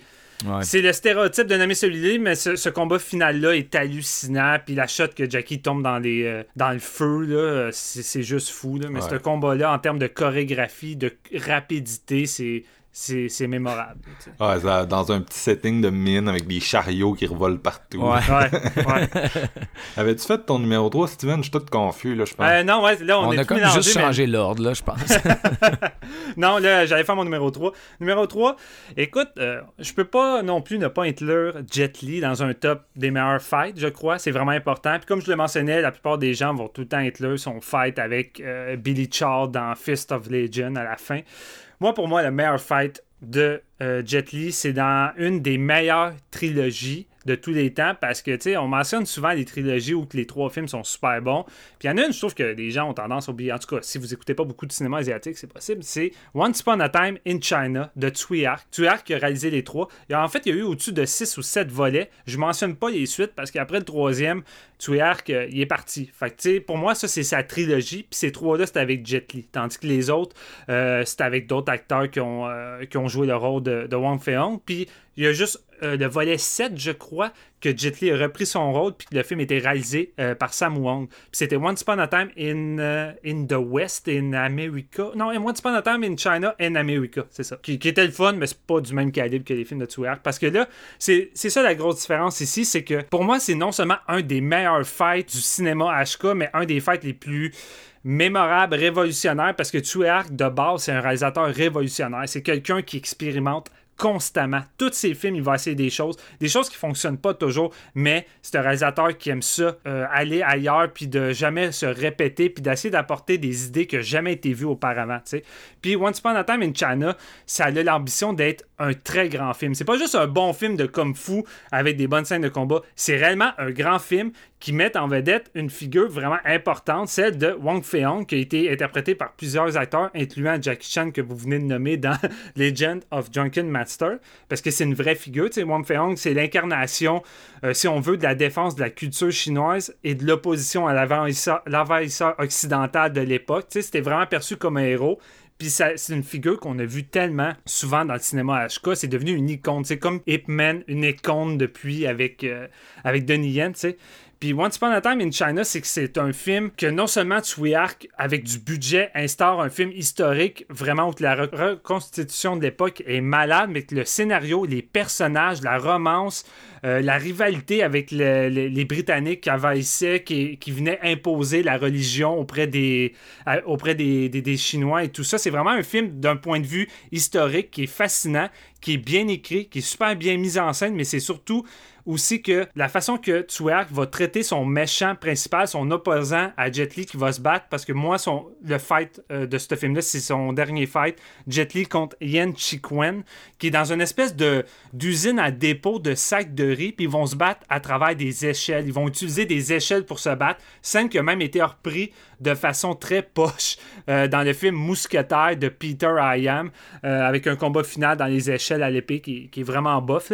Mais celui-ci, c'est non seulement c'est de l'inventivité de mise en scène, de l'inventivité de chorégraphie, mais c'est surtout l'implication avec ces deux personnages-là, parce que Tsuark n'a pas traité ce méchant-là comme un Ah, c'est juste un méchant, puis Jet Li doit tuer le méchant. C'est un personnage super bien ambigu, avec un arc narratif super intéressant. C'est un homme qui a malheureusement pas grandi dans le même milieu que le personnage de Wong Fei-hung, puis qui est obligé de se battre pour réussir à survivre. Puis vraiment, la façon que son personnage est développé à travers le film, tu t'attaches, puis tu comprends ses motivations. Fait que quand tu arrives au combat final, c'est un combat que tu es vraiment impliqué parce que tu apprécies les deux personnages, ce qui donne lieu à un combat émotionnellement vraiment fou, mais surtout d'un point de vue chorégraphie en plus, où c'est tous les, les frères puis la famille de Yu Ping qui se sont occupés de les chorégraphies, sont genre trois. Puis c'est un fight de comme 8 minutes où que, oui, c'est très câblé. Ça fait très partie du style de Yu Ping. Fait que, la gravité euh, est pas tant présente dans ce style de fight-là. Mais c'est tellement fluide, c'est tellement bien accompli puis exécuté que tu regardes ça, ce combat-là, s'exécuter à travers les échelles qui partent d'un bord puis de l'autre, puis la rapidité des deux combattants. Puis c'est vraiment, pour moi, c'est un des fights qui m'a le plus marqué l'esprit quand j'ai découvert ça jeune. J'ai loué ça au Vidéotron où la trilogie est sortie en VHS. Il y avait genre une copie pour chacun. C'était dans la section nouveauté, tu sais, alors que ça datait des débuts des années 90.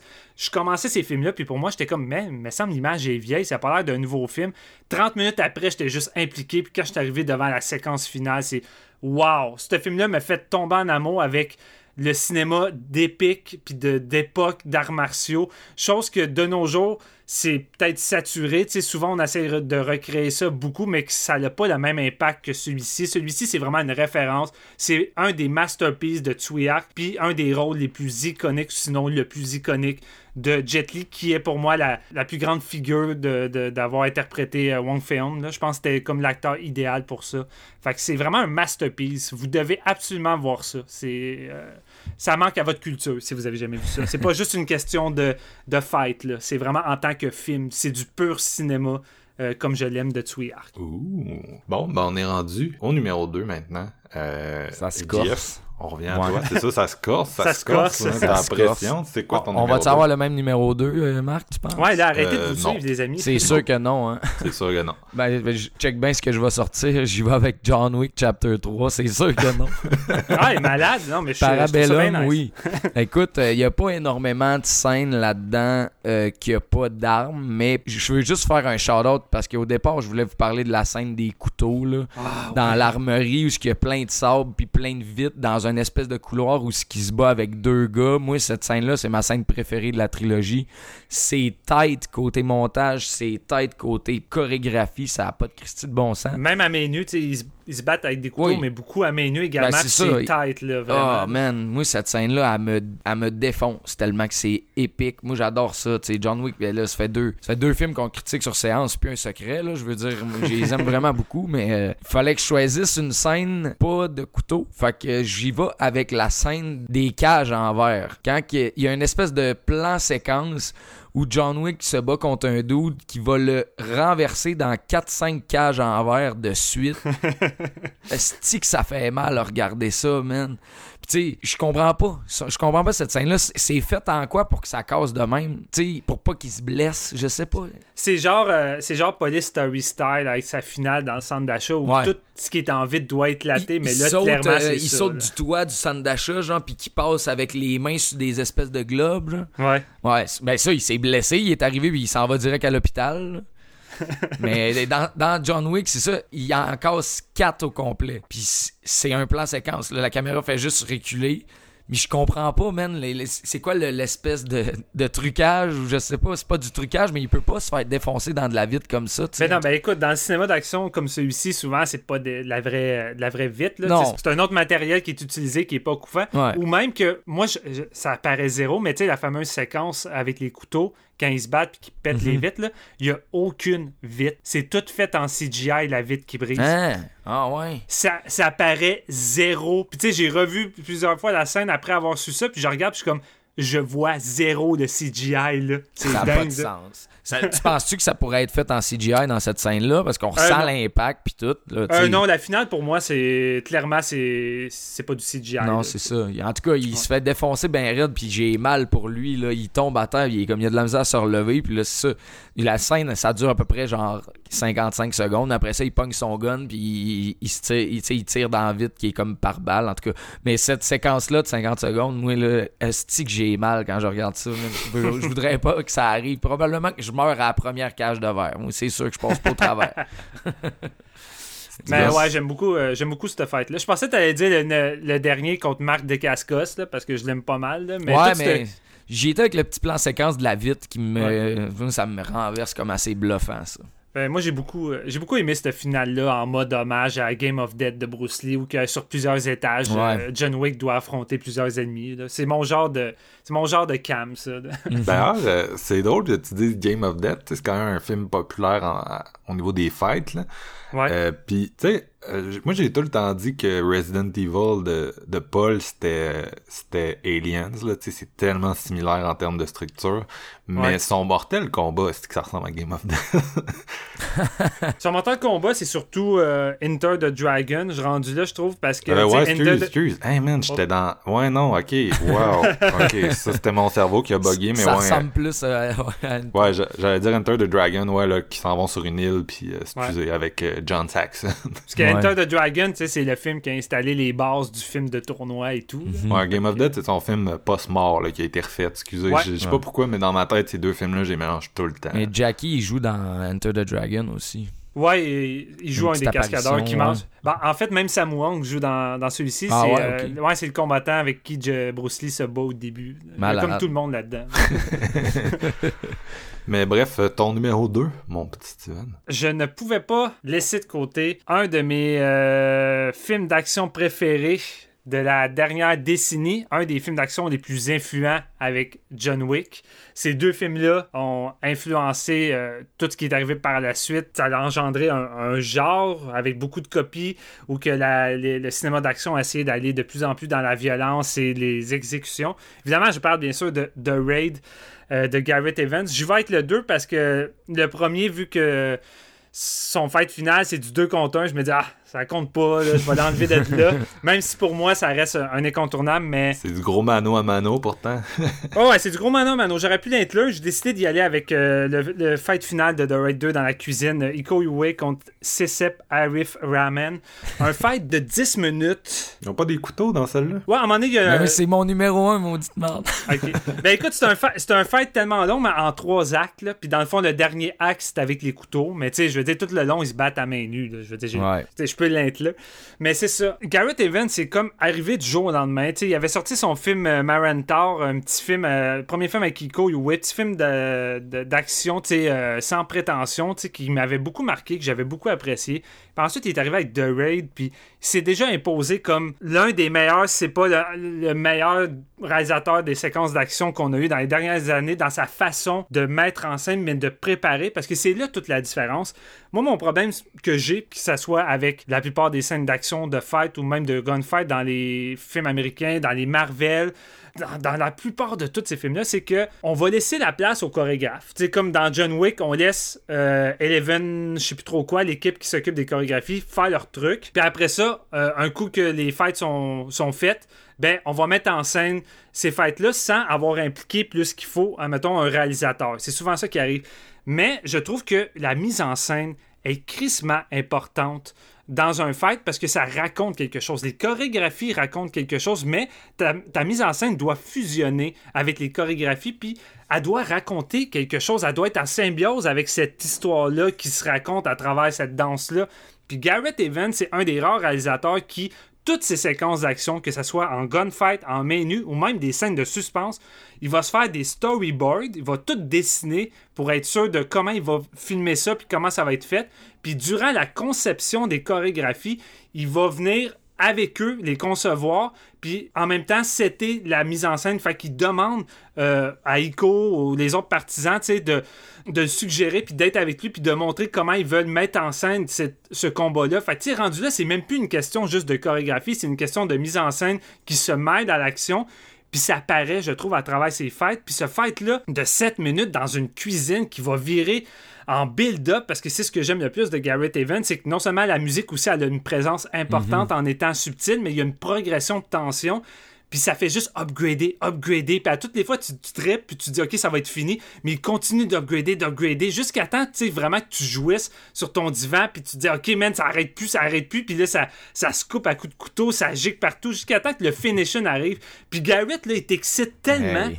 Jusqu'au là, que quand le finishing arrive, ça te frappe comme aucun fucking finishing de Mortal Kombat te frappe puis qui devrait te frapper, tu sais. Le build-up, les amis, c'est ça l'important. Puis Garrett Evans, ça, il l'a compris dans toutes ces séquences d'action-là. Toutes ces séquences d'action sont construites en question de build-up. Puis des fois, ça peut être un petit build-up. Que ça soit Ico qui essaie d'ouvrir une porte dans un couloir, qui est barré, qui se retourne, que quatre gars à l'autre bout avec des machettes qui passent une minute les deux à se regarder avec différents plans, avec des travelling, comme un western, puis les deux vont partir à courir. Ça, c'est du build-up, puis te mettre dedans pour qu'un coup tu sois dans le fight. C'est parti, mon kiki, c'est une ride, puis on te lâche pas, tu sais. Puis le fight de la cuisine de The Raid 2, c'est ça, c'est genre deux apothéoses d'art martial, deux masters qui pendant s- 10 minutes n'arrête plus. Puis tu sais, ça a pris deux mois concevoir ce fight-là de 10 minutes. Mais tu le vois, c'est quoi la différence quand on donne le temps puis le- la carte blanche à des artisans de créer quelque Ouais, chose? Puis le bon résultat, qu'est-ce qui arrive, c'est qu'on se retrouve avec un- une séquence qui va marquer l'esprit puis qui va juste rester dans les annales. Puis je veux dire, The Raid 1 et 2, c'est des films que, que vous aimez ou que vous aimez pas, est ancré dans la culture du cinéma d'action puis qui connu de partout puis qui est vraiment populaire puis qui est devenu une influence puis une référence. Puis juste pour ça tu sais Garrett Evans pour moi je lance mon chapeau puis c'est- quelqu'un qui s'est imposé avec son propre style malgré qu'il a, a pigé beaucoup dans ses influences de ses films de jeunesse mais justement, en gardant une personnalité, une personnalité dans ses fights puis dans sa mise en scène. Puis c'est ça qui manque beaucoup de nos jours, je trouve, notamment dans les films d'action de Marvel, on revient souvent à ça, mais c'est que la mise en scène manque de personnalité dans les scènes d'action, puis Chris, on en a besoin. C'est ça qui va rendre une scène d'action marquante avec les chorégraphies. Fait pour moi, c'est de la fucking bombe, puis c'est le genre de fight que je peux écouter en boucle non-stop. là. Malade. Malade. Hey, Écoute, Jeff, il, il a spoilé ton numéro 1, mais Non, je mais- pense je pas- m'excuse. pas mal Non, non, sûr mais qu'il va spoiler correct. le mien aussi euh, après avec son numéro 1. Fait que Ouais. on va être, on va être Ah, spoilés ouais, tous les deux. ouais. On va être spoilés très- tous ouais, les deux. Donc, euh, moi, mon numéro 2, c'est un film que j'essaie d'évangéliser les gens. Je me suis insta- installé comme son porte-parole, euh, son défenseur.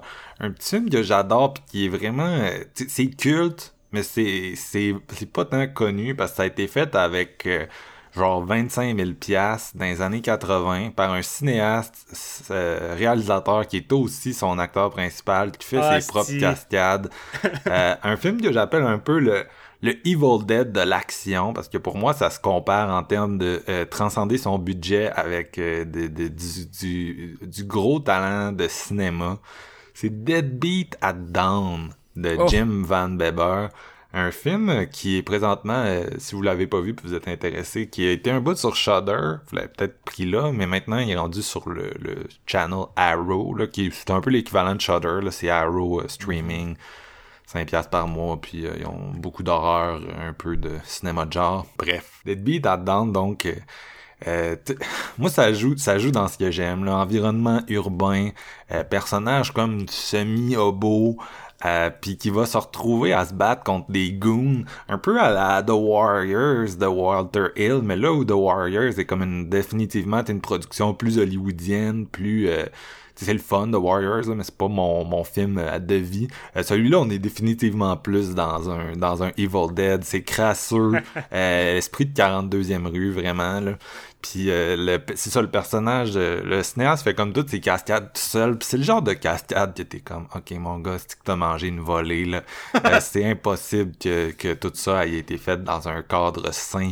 Il aurait pu crever à, plus- à plusieurs reprises. C'est ça, c'est ça. Puis ce que j'aime de, ce que j'aime des fights dans ce film-là, c'est justement le côté un peu bricolé qui rend, qui rend, donne vraiment l'impression, tu sais, une espèce de côté, euh, c'est arrivé pour vrai, là, je sais pas comment dire ça, mais Ouais. tu sais, on est un peu à l'opposé des gros fights chorégraphiés. euh, on est vraiment dans le dans le brut, encore une fois. Euh, vous voyez un peu un thème dans les fights que je nomme. Puis qu'est-ce que je pense que je vais y aller avec le dernier 10 minutes là, qui est juste non-stop.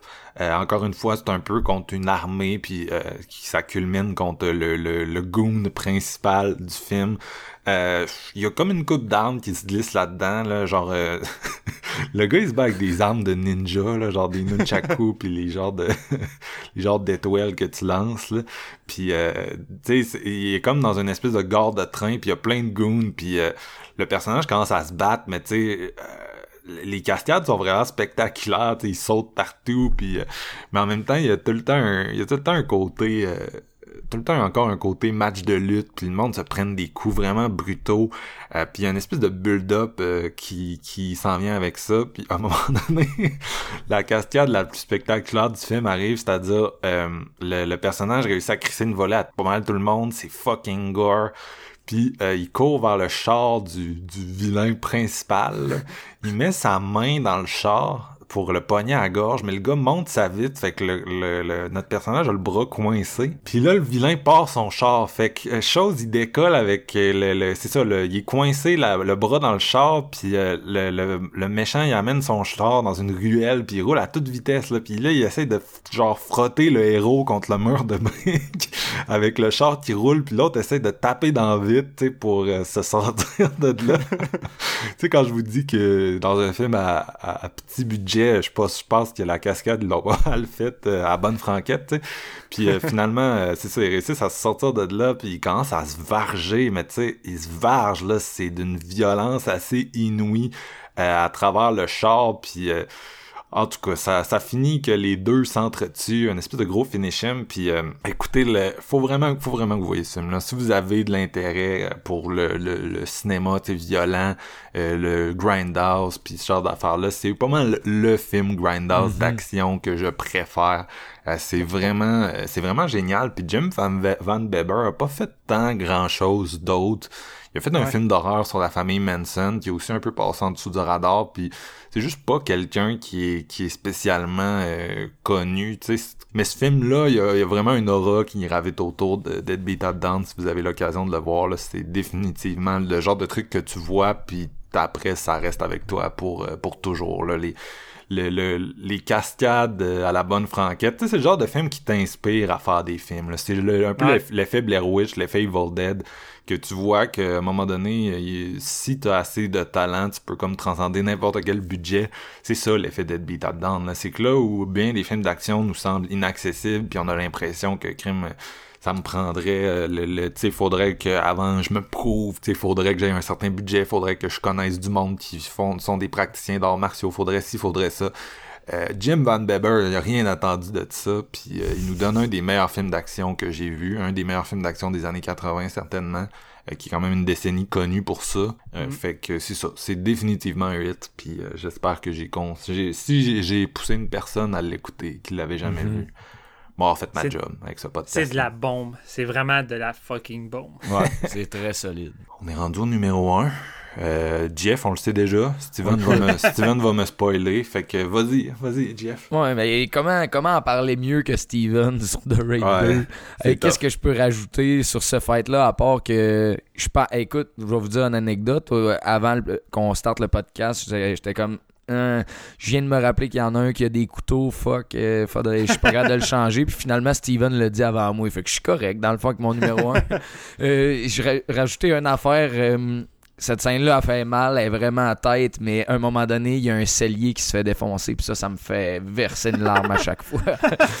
La vite, le gars, il rentre, il se fait. D'après moi, il déboîte esti 25 000 piastres de vin dans cette scène-là. Non, Dans c'est ça. Ils 10 sont vraiment dans une cuisine de resto de luxe. là. C'est pas Ah genre ouais. un petit resto. Tu sais, des fois, dans, dans ces films-là, on se bat dans des petits quartiers un peu euh, modestes. Là, mais là, là-dedans, Ouais. c'est vraiment genre euh, resto. C'est euh, immaculé, là. C'est genre le, le, le Ritz-Carlton de Montréal. C'est ça. Ouais. ouais. T'imagines, défoncer un cellier. T'imagines si c'était des vieilles bouteilles des années 60. En tout cas, moi, ça- moi, il y a plein d'affaires qui me passent par la tête. J'espère pour toi que c'était des bouteilles avec de l'eau. là. Tu sais, ça va te faire moins mal. non, c'est ça. Mais en tout cas, hey, moi, c'est- ce, ce fight-là, c'est vraiment. Moi, c'est le meilleur fight que j'ai vu de ma vie. Tu sais, c'est tellement bien réalisé, man. Ça n'a pas de Christy de bon sens. Puis j'aimais ce que tu disais par rapport à, à la mise en scène, que ça raconte une histoire. Tu sais, Y- la progression de ce fight-là, tu la sens, puis t'es- t'es t'es soufflé avec les personnages. Puis tu sais, ils deviennent maganés, puis tu, le- tu Ah, le c'est sais, intense. man. C'est vraiment intense. Fait que, écoute, euh, mais t'en t'en as tellement fait une belle description. J'étais comme, si Steven parle pas de The Rage, j'espère qu'il va m'aider un peu, mais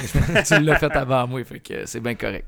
Puis tu sais, qu'est-ce qui est plate, c'est que souvent, quand tu regardes des fights avec euh, le, le héros légendaire ou peu importe, sais, durant le fight, là, il va rusher un petit peu contre les méchants, puis à la fin, il pète la gueule, puis le héros, il est pas tant magané. Mais à la fin de ce fight-là, là, Ah. il court, mon gars, là, il est en mode zombie. Là, il a un œil qui est complètement euh, Gonflé, rempli là. de sang, là, enflé, puis tu le vois qui est essoufflé, puis il est comme... comme je suis plus capable. S'il y a de quoi d'autre après, genre, je meurs, c'est fini. Là. Tu le sens vraiment à fond. Hmm. Mais- J'aime ce côté-là, sauvagerie. L'antagoniste, un méchant fighter en plus, je veux dire, euh, sais, il, est- Mm. il- il a trouvé chaussure à son pied dans le fond, puis j'aime ça. C'est comme tu dis, tu sais, de trouver vraiment un ennemi à ta hauteur, puis que le fight dure aussi longtemps, c'est que c'est égal. là. Ça pouvait aller d'un bord puis de l'autre, là, tu sais. Ben écoute, surtout quand t'as sorti le premier de Raid, tu sais, qui a été la bombe internationale, puis avec son fight final, qui est pour moi un des meilleurs fights qui a jamais été tourné également avec euh, Yayan, tu sais, qui. Mm-hmm. Ce 2 contre 1 là, c'est de la fucking bombe. Fait que là, après, t'arrives avec un 2, tu te dis. Ok, comment je peux arriver à faire de quoi là qui va? Ah, c'était dur à topper. C'était dur à C'était topper. très dur. Steven, euh, sur Letterboxd, on te connaît comme Tony Jaa. Sur euh, PlayStation, on te connaît comme Tony Jaa, euh, qui est aussi ton pseudo. Si les gens veulent. Non, mais Ouais. tu penses qu'il y a un numéro après. Fait que le monde ne peut pas juste ajouter Tony Jaa. Est-ce que ton numéro 1 inclut Tony Jaa? Logiquement, ça devrait, Marc, mais non. Ah! Hein? Non. Puis. J'aurais pu, puis ça me faisait mal, mais il fallait que je fasse des, des choix. Il y y a un fight de Scott Atkins que j'aurais voulu mettre parce que pour moi, Scott Atkins est une des figures d'arts martiaux les plus importantes depuis le début des années 2000, qui n'a pas encore la renommée qu'il devrait recevoir. C'est vraiment une, une des meilleures stars d'action qu'on a eues, qui est pas sur le devant comme devrait l'être, exemple, un Jason Statham. Mais euh, Tony Jaa, même chose. Mais écoutez, les gars, top 5. Puis là, il y a- il y, en a un artiste martial qui, pour moi, une des plus grandes légendes, qui s'est battu pendant des décennies, qui a tourné des dizaines de films, qui a fait un paquet de, fights mémorables, de téléséries, mais qui avait jamais la, renommée qu'il devait avoir. Tu sais, personne connaissait plus qu'il fallait son nom, à part de ceux qui écoutaient beaucoup de films asiatiques. Tu sais, à un moment donné, c'était juste comme Ah, c'est le petit asiatique dans Blade 2. Mais tu sais, le monde. euh, connaissait pas tant que ça, mais à est arrivé avec Ip Man. Puis Ip Man, ça a fait ce que ça a fait avec Jet Li pour Once Upon a Time in China avec Wang Fei-hong.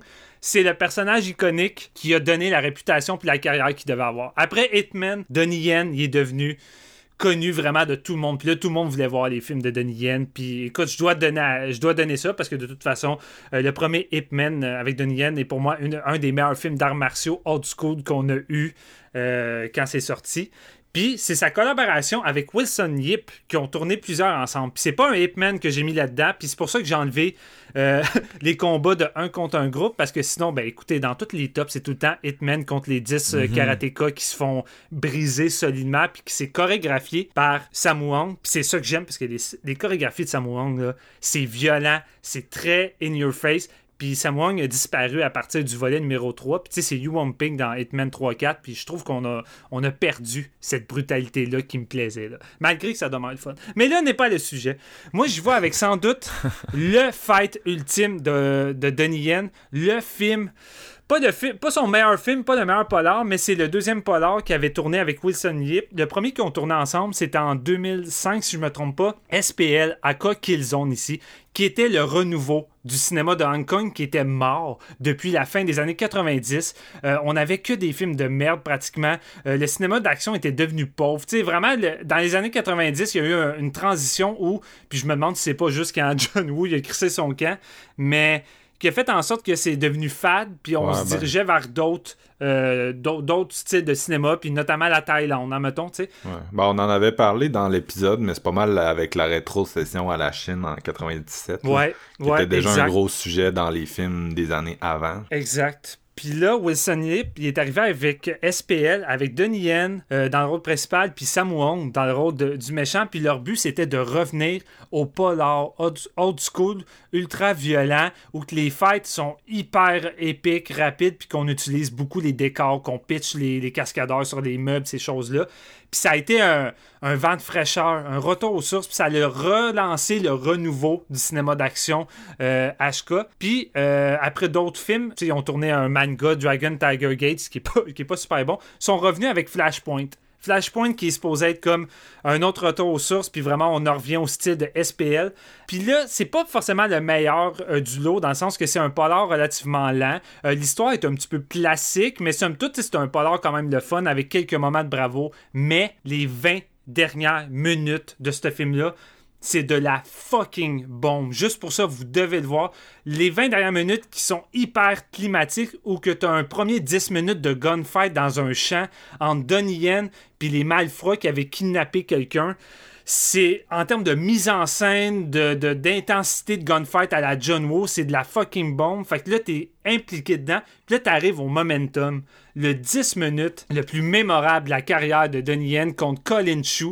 Le 10 minutes que sans doute blessé le plus les deux cascadeurs au point que Colin Chou par la suite, il a pu tant tourner euh, des scènes de fight puis il a pratiquement abandonné le cinéma d'action puis je pense il n'y a pas une séquence d'action après ça que Donnie Yen a réussi à rivaliser.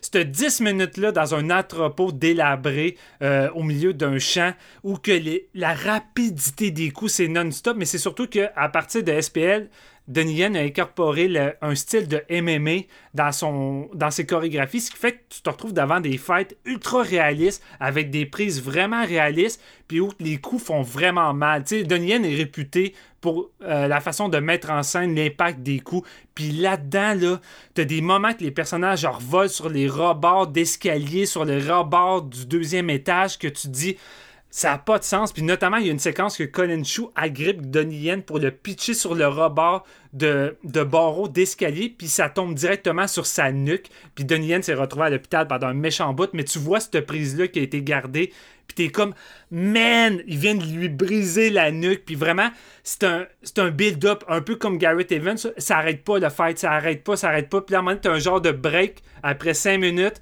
Puis là, Donnie Yen enlève son veston, puis là, c'est comme, OK, la shit got reels, là. là, ça va vraiment y aller à fond, puis écoutez, c'est vraiment, c'est vraiment un must, puis un des fights qui me reste le plus à l'esprit, puis le plus le plus mémorable qui a été fait dans les années 2000 et plus, puis dans juste dans le cinéma tout court, je pense que c'est un fight qui a beaucoup influencé les cinéastes euh, par la suite, puis qui est pratiquement dans toutes les tops également. Tu sais, c'est le genre de fight que c'est un peu cliché comme euh, les autres que j'ai nommés, que ce soit dans Hitman ou Fist of Legend, mais celui-ci, je peux pas, pas le mettre en numéro 1 parce que c'est sans doute le fight que j'ai regardé le plus en boucle de toute ma vie. Je l'ai vraiment vu en boucle. Fait c'est sur YouTube. Sinon, vous pouvez voir le film. Je crois qu'il est sur Netflix. En tout cas, pendant un moment, le film était sur Netflix. Ça demeure un bon polar. Puis je vous, je vous recommande de le voir pareil avec le film parce que t'as quand même un build-up jusqu'à la finale. Fait tu sais, quand t'arrives à la finale avec le 20 minutes climatique, t'es vraiment dedans. Fait que les 10 dernières minutes, t'es encore plus impliqué.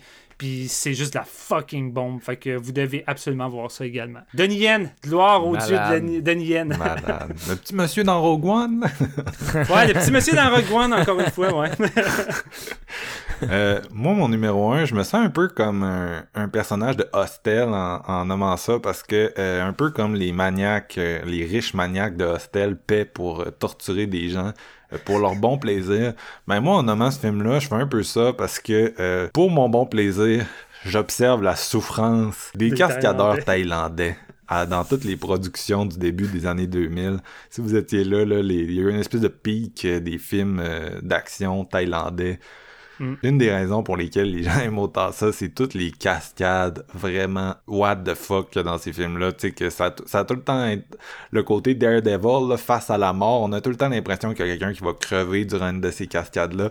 Et c'est peut-être justement pas une bonne idée de filmer du monde en train de les faire. Euh, mais bon, on a tout le temps l'espèce de plaisir un peu maniaque de regarder euh, ces films-là. Et euh, il y en a vraiment une série là, qu'on pourrait nommer des films d'action thaïlandais euh, de fou. Mais je pense que le, le plus marquant, c'est vraiment le premier. C'est ben, le premier, le, le, le gros là, qui est venu ici. Je pense qu'il y a même eu une VF euh, à la sortie québécoise. Ouais. Un film qui a vraiment marqué son époque, c'est-à-dire Hung Back avec Tony Jaa. Mm. Euh, Tony Jaa qui est il me fait un peu penser à Iko Uwe dans le sens que c'est un peu il rentre dans ce que je nommais de Tony a pas nécessairement réussi à comme bien transiger dans sa carrière par la suite parce que c'est pas un grand acteur malheureusement c'est pas pas quelqu'un qui est super bon pour jouer des, personnages. Mais dans Hung Back c'était comme le moment où on en tout cas l'audience occidentale on le découvrait. On savait pas c'était qui. Puis on y croyait à son personnage de héros un peu typique euh, qu'il y a dans ce film là qui défend les valeurs euh, rurales traditionnelles thaïlandaises parce De que paysans, les bombes euh, urbains ont volé la, la tête de, de, de la statue sacrée de son village. Puis euh, il avait promis de jamais euh, utiliser ses skills d'arts martiaux, mais là il s'en va en ville, puis il a comme pas vraiment le choix parce qu'il y a du goût au pied carré dans la cité thaïlandaise. Laissez-moi vous le dire. Euh, puis il va pratiquer le Muay Thai sur ses adversaires. Et le Muay Thai, tabarnak, c'est de tous les arts martiaux qu'on a nommés, c'est l'art martial le plus cinématographique. Mhm. C'est fou comment c'est cinématographique ce putain de truc-là. Les gens volent dans, dans, dans, cette- dans... Puis Tony est incroyable comme euh, praticien de, de cet art-là. Euh, les coups qu'il donne dans ce film-là, puis il y en a, il y en a une série d'autres qu'on pourrait nommer. Là, je pense une de ces scènes d'action vraiment populaires, c'est le plan séquence dans The Protector.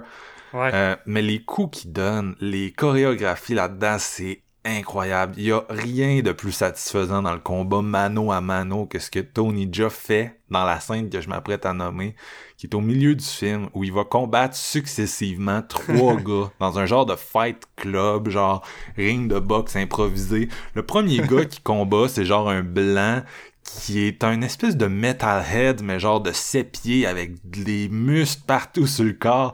Puis le gars, il est genre, euh, il crie genre, euh, nous les, nous les Européens, tout ce qu'on fait, c'est genre euh, prendre vos femmes puis partir avec. Puis là, il y a un gars qui est comme fâché de ça, fait qu'il commence à le cogner. Puis là, il crie à Tony Jaa, si tu viens pas te battre, je vais tuer ce gars-là. Là, tout le monde est comme, ah vas-y Tony, vas-y. Fait que bien sûr, Tony rentre dans le ring. Puis c'est un espèce de combat, mais tu sais, c'est parce Tony, là, c'est ce qui se rapproche le plus de Bruce Lee que juste la brutalité des coups te fait Ouais. genre capoter. Là. Le premier coup qu'il donne au métalleux, là, sincèrement, on, dirait que le coup pourrait tuer le gars, là. Puis le gars, il tombe à terre, puis en tout cas, il commence à se varger, tu sais. Mais la, la, choréo- la qualité de la chorégraphie me fait capoter. C'est vraiment brutal, c'est vraiment intense. Euh, le, j'ai jamais vu un ballet de corps aussi satisfaisant que dans ce film-là. Puis là, il y a deux autres goons qui vont embarquer euh, suite euh, un après l'autre. Il y en a un autre qui est comme moins marquant au milieu. Puis le troisième, c'est encore une fois un peu comme le premier. C'est comme un gars que tous les moyens sont bons, pour battre Tony. Il essaye d'y smasher une table dessus. Puis littéralement, là, il smash une table dessus. Il y a pas de cote.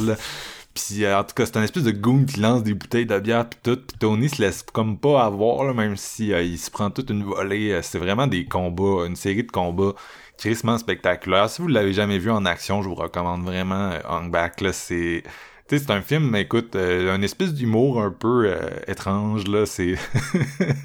Ouais, ben l'humour très thaïlandais, c'est weird ça. euh, leur humour. C'est ça. Puis une histoire un peu typique des arts martiaux chinois, là, c'est-à-dire des valeurs traditionnelles contre une modernité un peu imposée euh, européenne qu'on essaie de, de, de dissiper. Euh, fait que tu sais, c'est assez, c'est assez, c'est assez typique comme film, mais oh, si toutes les scènes d'action, que ce soit des poursuites euh, ou des ou des combats, c'est comme tout le temps à se popper les yeux de la tête. Moi, ça me fait vraiment capoter. Puis euh, tu sais, c'est le même cinéaste qui a fait The Protector, toujours avec Tony, la- le plan séquence. Il a aussi fait un film qui s'appelle Chocolate, avec un, une jeune fille autiste qui calisse des volets à tout le monde. La version féminine de, de Tony. Là. ouais, c'est ça, qui a calisse des volets à tout le monde. Puis il y a une scène vers la fin du film où euh, ils se battent en hauteur, puis les cascadeurs tombent dans le vide, mais j'ai jamais compris comment les cascadeurs font pour tomber de ça, puis pas se tuer. Puis genre, tu sais, encore là aucune, aucune cote. On fait juste regarder des Thaïlandais qui sont probablement payés l'équivalent d'un heure de job site pour se calisser dans le vide, puis genre tomber de je sais pas combien d'étages. Écoute, c'est c'est que ça, c'est que ça, euh, les films thaïlandais, là, que ce soit un gars qui roule en dessous d'un semi-remorque, pis t'es comme, voyons, est-ce qu'il fait pas ça? Pis genre, tu vois dans le code qui passe genre à, un, euh, tu à 50 cm de la mort, là, pis t'es comme, voyons, man, arrêtez ça, mes estis. Mais euh, Tony Jaa en action, c'est c'est vraiment quelque chose, puis pour moi, il est comme vraiment une coche au-dessus des autres, euh, des autres praticiens. Malheureusement, c'est ça, c'est tu comme acteur, genre, je capote pas, là. Mais, mais je te dirais comme acteur, euh, tu parce que un peu comme Iko Uwais, tu sais, Tony, avant tout, c'était un cascadeur. Il a jamais été à, à l'é- à l'école de l'acting. Il a jamais appris ça. Ouais. Mais je trouve qu'avec tout ce qu'il a tourné, il a réussi. Excusez-moi. Il a réussi à, à peaufiner quand même un peu mieux son acting. Puis j'aimais beaucoup son personnage puis son acting dans euh, SPL 2, Aka Killzone 2, Ouais. qui joue un policier thaïlandais. Puis là-dedans, là, j'étais comme, OK, là, honnêtement, je, je trouvais qu'il avait Ouais. upgradé dans son, son skill d'acting. Ah, c'est vrai que tu me l'as fait voir, puis c'est pas mal le meilleur film de lui que j'ai vu en termes d'interprète. Ouais, ouais, non, c'est ça. Mais bref. Sinon, écoute, c'est clair, j'aurais mis un back aussi. Je veux dire, j'ai vu ça sur grand écran, ça m'a comme marqué. Puis c'est surtout les, les impacts de genoux puis de coups Ouais. de coude là-dedans, là, ça a aucun bon sens. C'est pour ça que c'est une des, des techniques d'art martial que je trouve les plus brutales, là, parce que ça a aucun sens, les coups. Puis, tu sais, c'est pas, euh, c'est pas un trucage de on va me placer la caméra d'un angle pour qu'on donne l'impression qu'il donne un coup. Non, non, non, il donne le coup de genou dans la gueule Ouais. pour de vrai, tu sais. Puis souvent, genre, il va faire des ralentis ou il va le refaire dans un autre... euh, il va faire Un deux plans consécutifs Ouais. où on le voit donner le coup de genou, puis t'es comme « Oh my God! » c'est comme les vidéos YouTube, là, genre, où tu refais l'action au ralenti, là, c'est genre... Ouais, ouais, non, Ah, c'est ça. ça fait mal. C'est vraiment un, film qui est d'une brutalité euh, sans, euh, sans équivalent. Là. Puis euh, c'est ça. Il y avait un boom de cinéma thaïlandais à cette époque-là, un peu comme il y en a un d'indonésien aujourd'hui. Il y a aussi vraiment Ouais. une série de films d'horreur qui ont été populaires dans la même période. C'était comme le moment, c'était le moment là, pour euh, le cinéma thaï euh, de genre euh, durant cette période-là. Puis Hung Back, c'est pas mal euh, l'export le plus, je pense, connu, populaire. Fait que peut-être que vous l'avez déjà vu, mais sinon... C'est fou, euh, pareil- c'est fou pareil quand tu y penses parce que tout ce cinéma-là a été, a été amené grâce à Panor Ikitai, tu sais, qui était un grand master. Puis lui il était tout influencé par les films de Hong Kong. Puis là-bas, ils ont tourné, je pense, des, des dizaines, puis peut-être voire même des centaines de petits films d'action thaïlandais, boboche qu'on n'a jamais vu. Mais quand t'arrivais des séquences d'action, c'est du monde qui se crisse vraiment sur la gueule puis qui se font mal. Ouais. Puis à un moment donné, ben, il y a eu, il y a eu la carrière qu'il a tout le temps voulu avec Home Back. Puis c'est pratiquement lui qui s'est occupé de toutes les chorégraphies de, des gros films thaïlandais des années 2000 que tu as vus. Puis ça a été comme. c'est devenu la référence, tu sais, le cinéma thaïlandais des années 2000. Puis à un moment donné, ben, malheureusement, il est comme décédé. Puis là, après ça, le, le cinéma d'action thaïlandais il a comme baissé en qualité. Puis tu sais, même la carrière de Tony Jaa est comme allé ailleurs. Puis ça a comme. C'est mort. Ouais. Puis c'était comme bizarre. là. Non, c'est ça, c'est vraiment, vraiment dommage parce que c'était, en tout cas, ça va rester, je pense, dans, tu sais, ça va, c'est des films qui vont, qui sont cultes, là, pour euh, Ouais, non, c'est ça. les amateurs d'action, là, tu sais, y a pas de, mais en tout cas, euh, To- Tony qui crée une volée au métalleux, euh, qui, qui, qui crie des insanités, c'est d'une satisfaction euh, rarement vue, puis les gars sont tout le temps plus gros que lui, mais il y en a rien Ah, ça- à faire, là, il les ramasse, puis tu brailles quasiment pour eux autres, même si t'es haïs. Ah, notamment dans Protector, là, à la fin, il se bat comme quatre gros colosses qu'on dirait Hercule, là, genre fucking grande nature. là. C'est tout le temps de même, mais il est tout le temps après des gars, puis lui, euh, on dirait le petit bonhomme à côté qui va se faire malmener. Ouais. non, c'est ça, c'est ça, mais euh, c'est tellement un... C'est un killer. Un... Ce gars-là, ce gars-là, c'est une arme, genre, il peut pas... Tu peux pas le laisser rentrer dans un avion parce que c'est une arme. Tu sais, quand je parlais que j'aimerais ça me faire frapper par Yuko Iwai, tout ça, ben, Tony Jaa, je lui demanderais pas de me donner un coup de coude ou un coup de Ah, genou, non. fuck off. Oublie ça, mon gars, t'es à l'hôpital un instant après. Ouais, oublie ça. Ça, c'est c'est du survie. Ouais. Bref, bref, j'espère qu'on vous a donné quelques, quelques titres à mettre dans votre watchlist, comme d'habitude avec les tops. C'est le temps ça qu'on veut, hein, c'est vendre notre salade un peu, euh, vous, vous faire des recommandations de bons films d'action. Fait que j'espère que ça- on a su vous convaincre de certains trucs. Ça met fin à notre épisode de Mortel Combat. Finalement, il y avait plus de, de combats mortels dans le top que dans les trucs euh, au mâche patate dont on parlait tantôt. Mais euh, c'était vraiment le fun comme épisode. Je suis sûr que je suis sûr que je vais être content quand je vais le réécouter euh, du résultat. Merci beaucoup les gars d'être venus parler de, de combats, de coups de pied, de coups de poing. Fait malade. C'est toujours un plaisir. Oui. euh, puis euh, écoute, euh, je sais pas si je vais réussir à plugger si souvent que ça le rire de Christophe Lambert, mais là, je vais le mettre là, là ça me tente.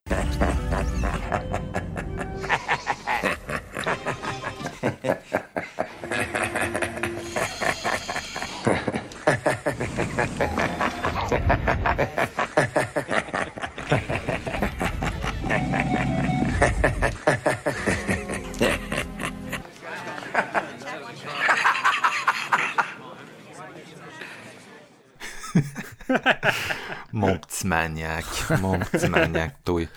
Bref, euh, ben merci à tout le monde qui a écouté cet épisode euh, puis qui s'est rendu jusqu'ici. Euh, c'est vraiment le fun, c'est vraiment cool. Puis euh, là, on est comme, on enregistre ça en mai.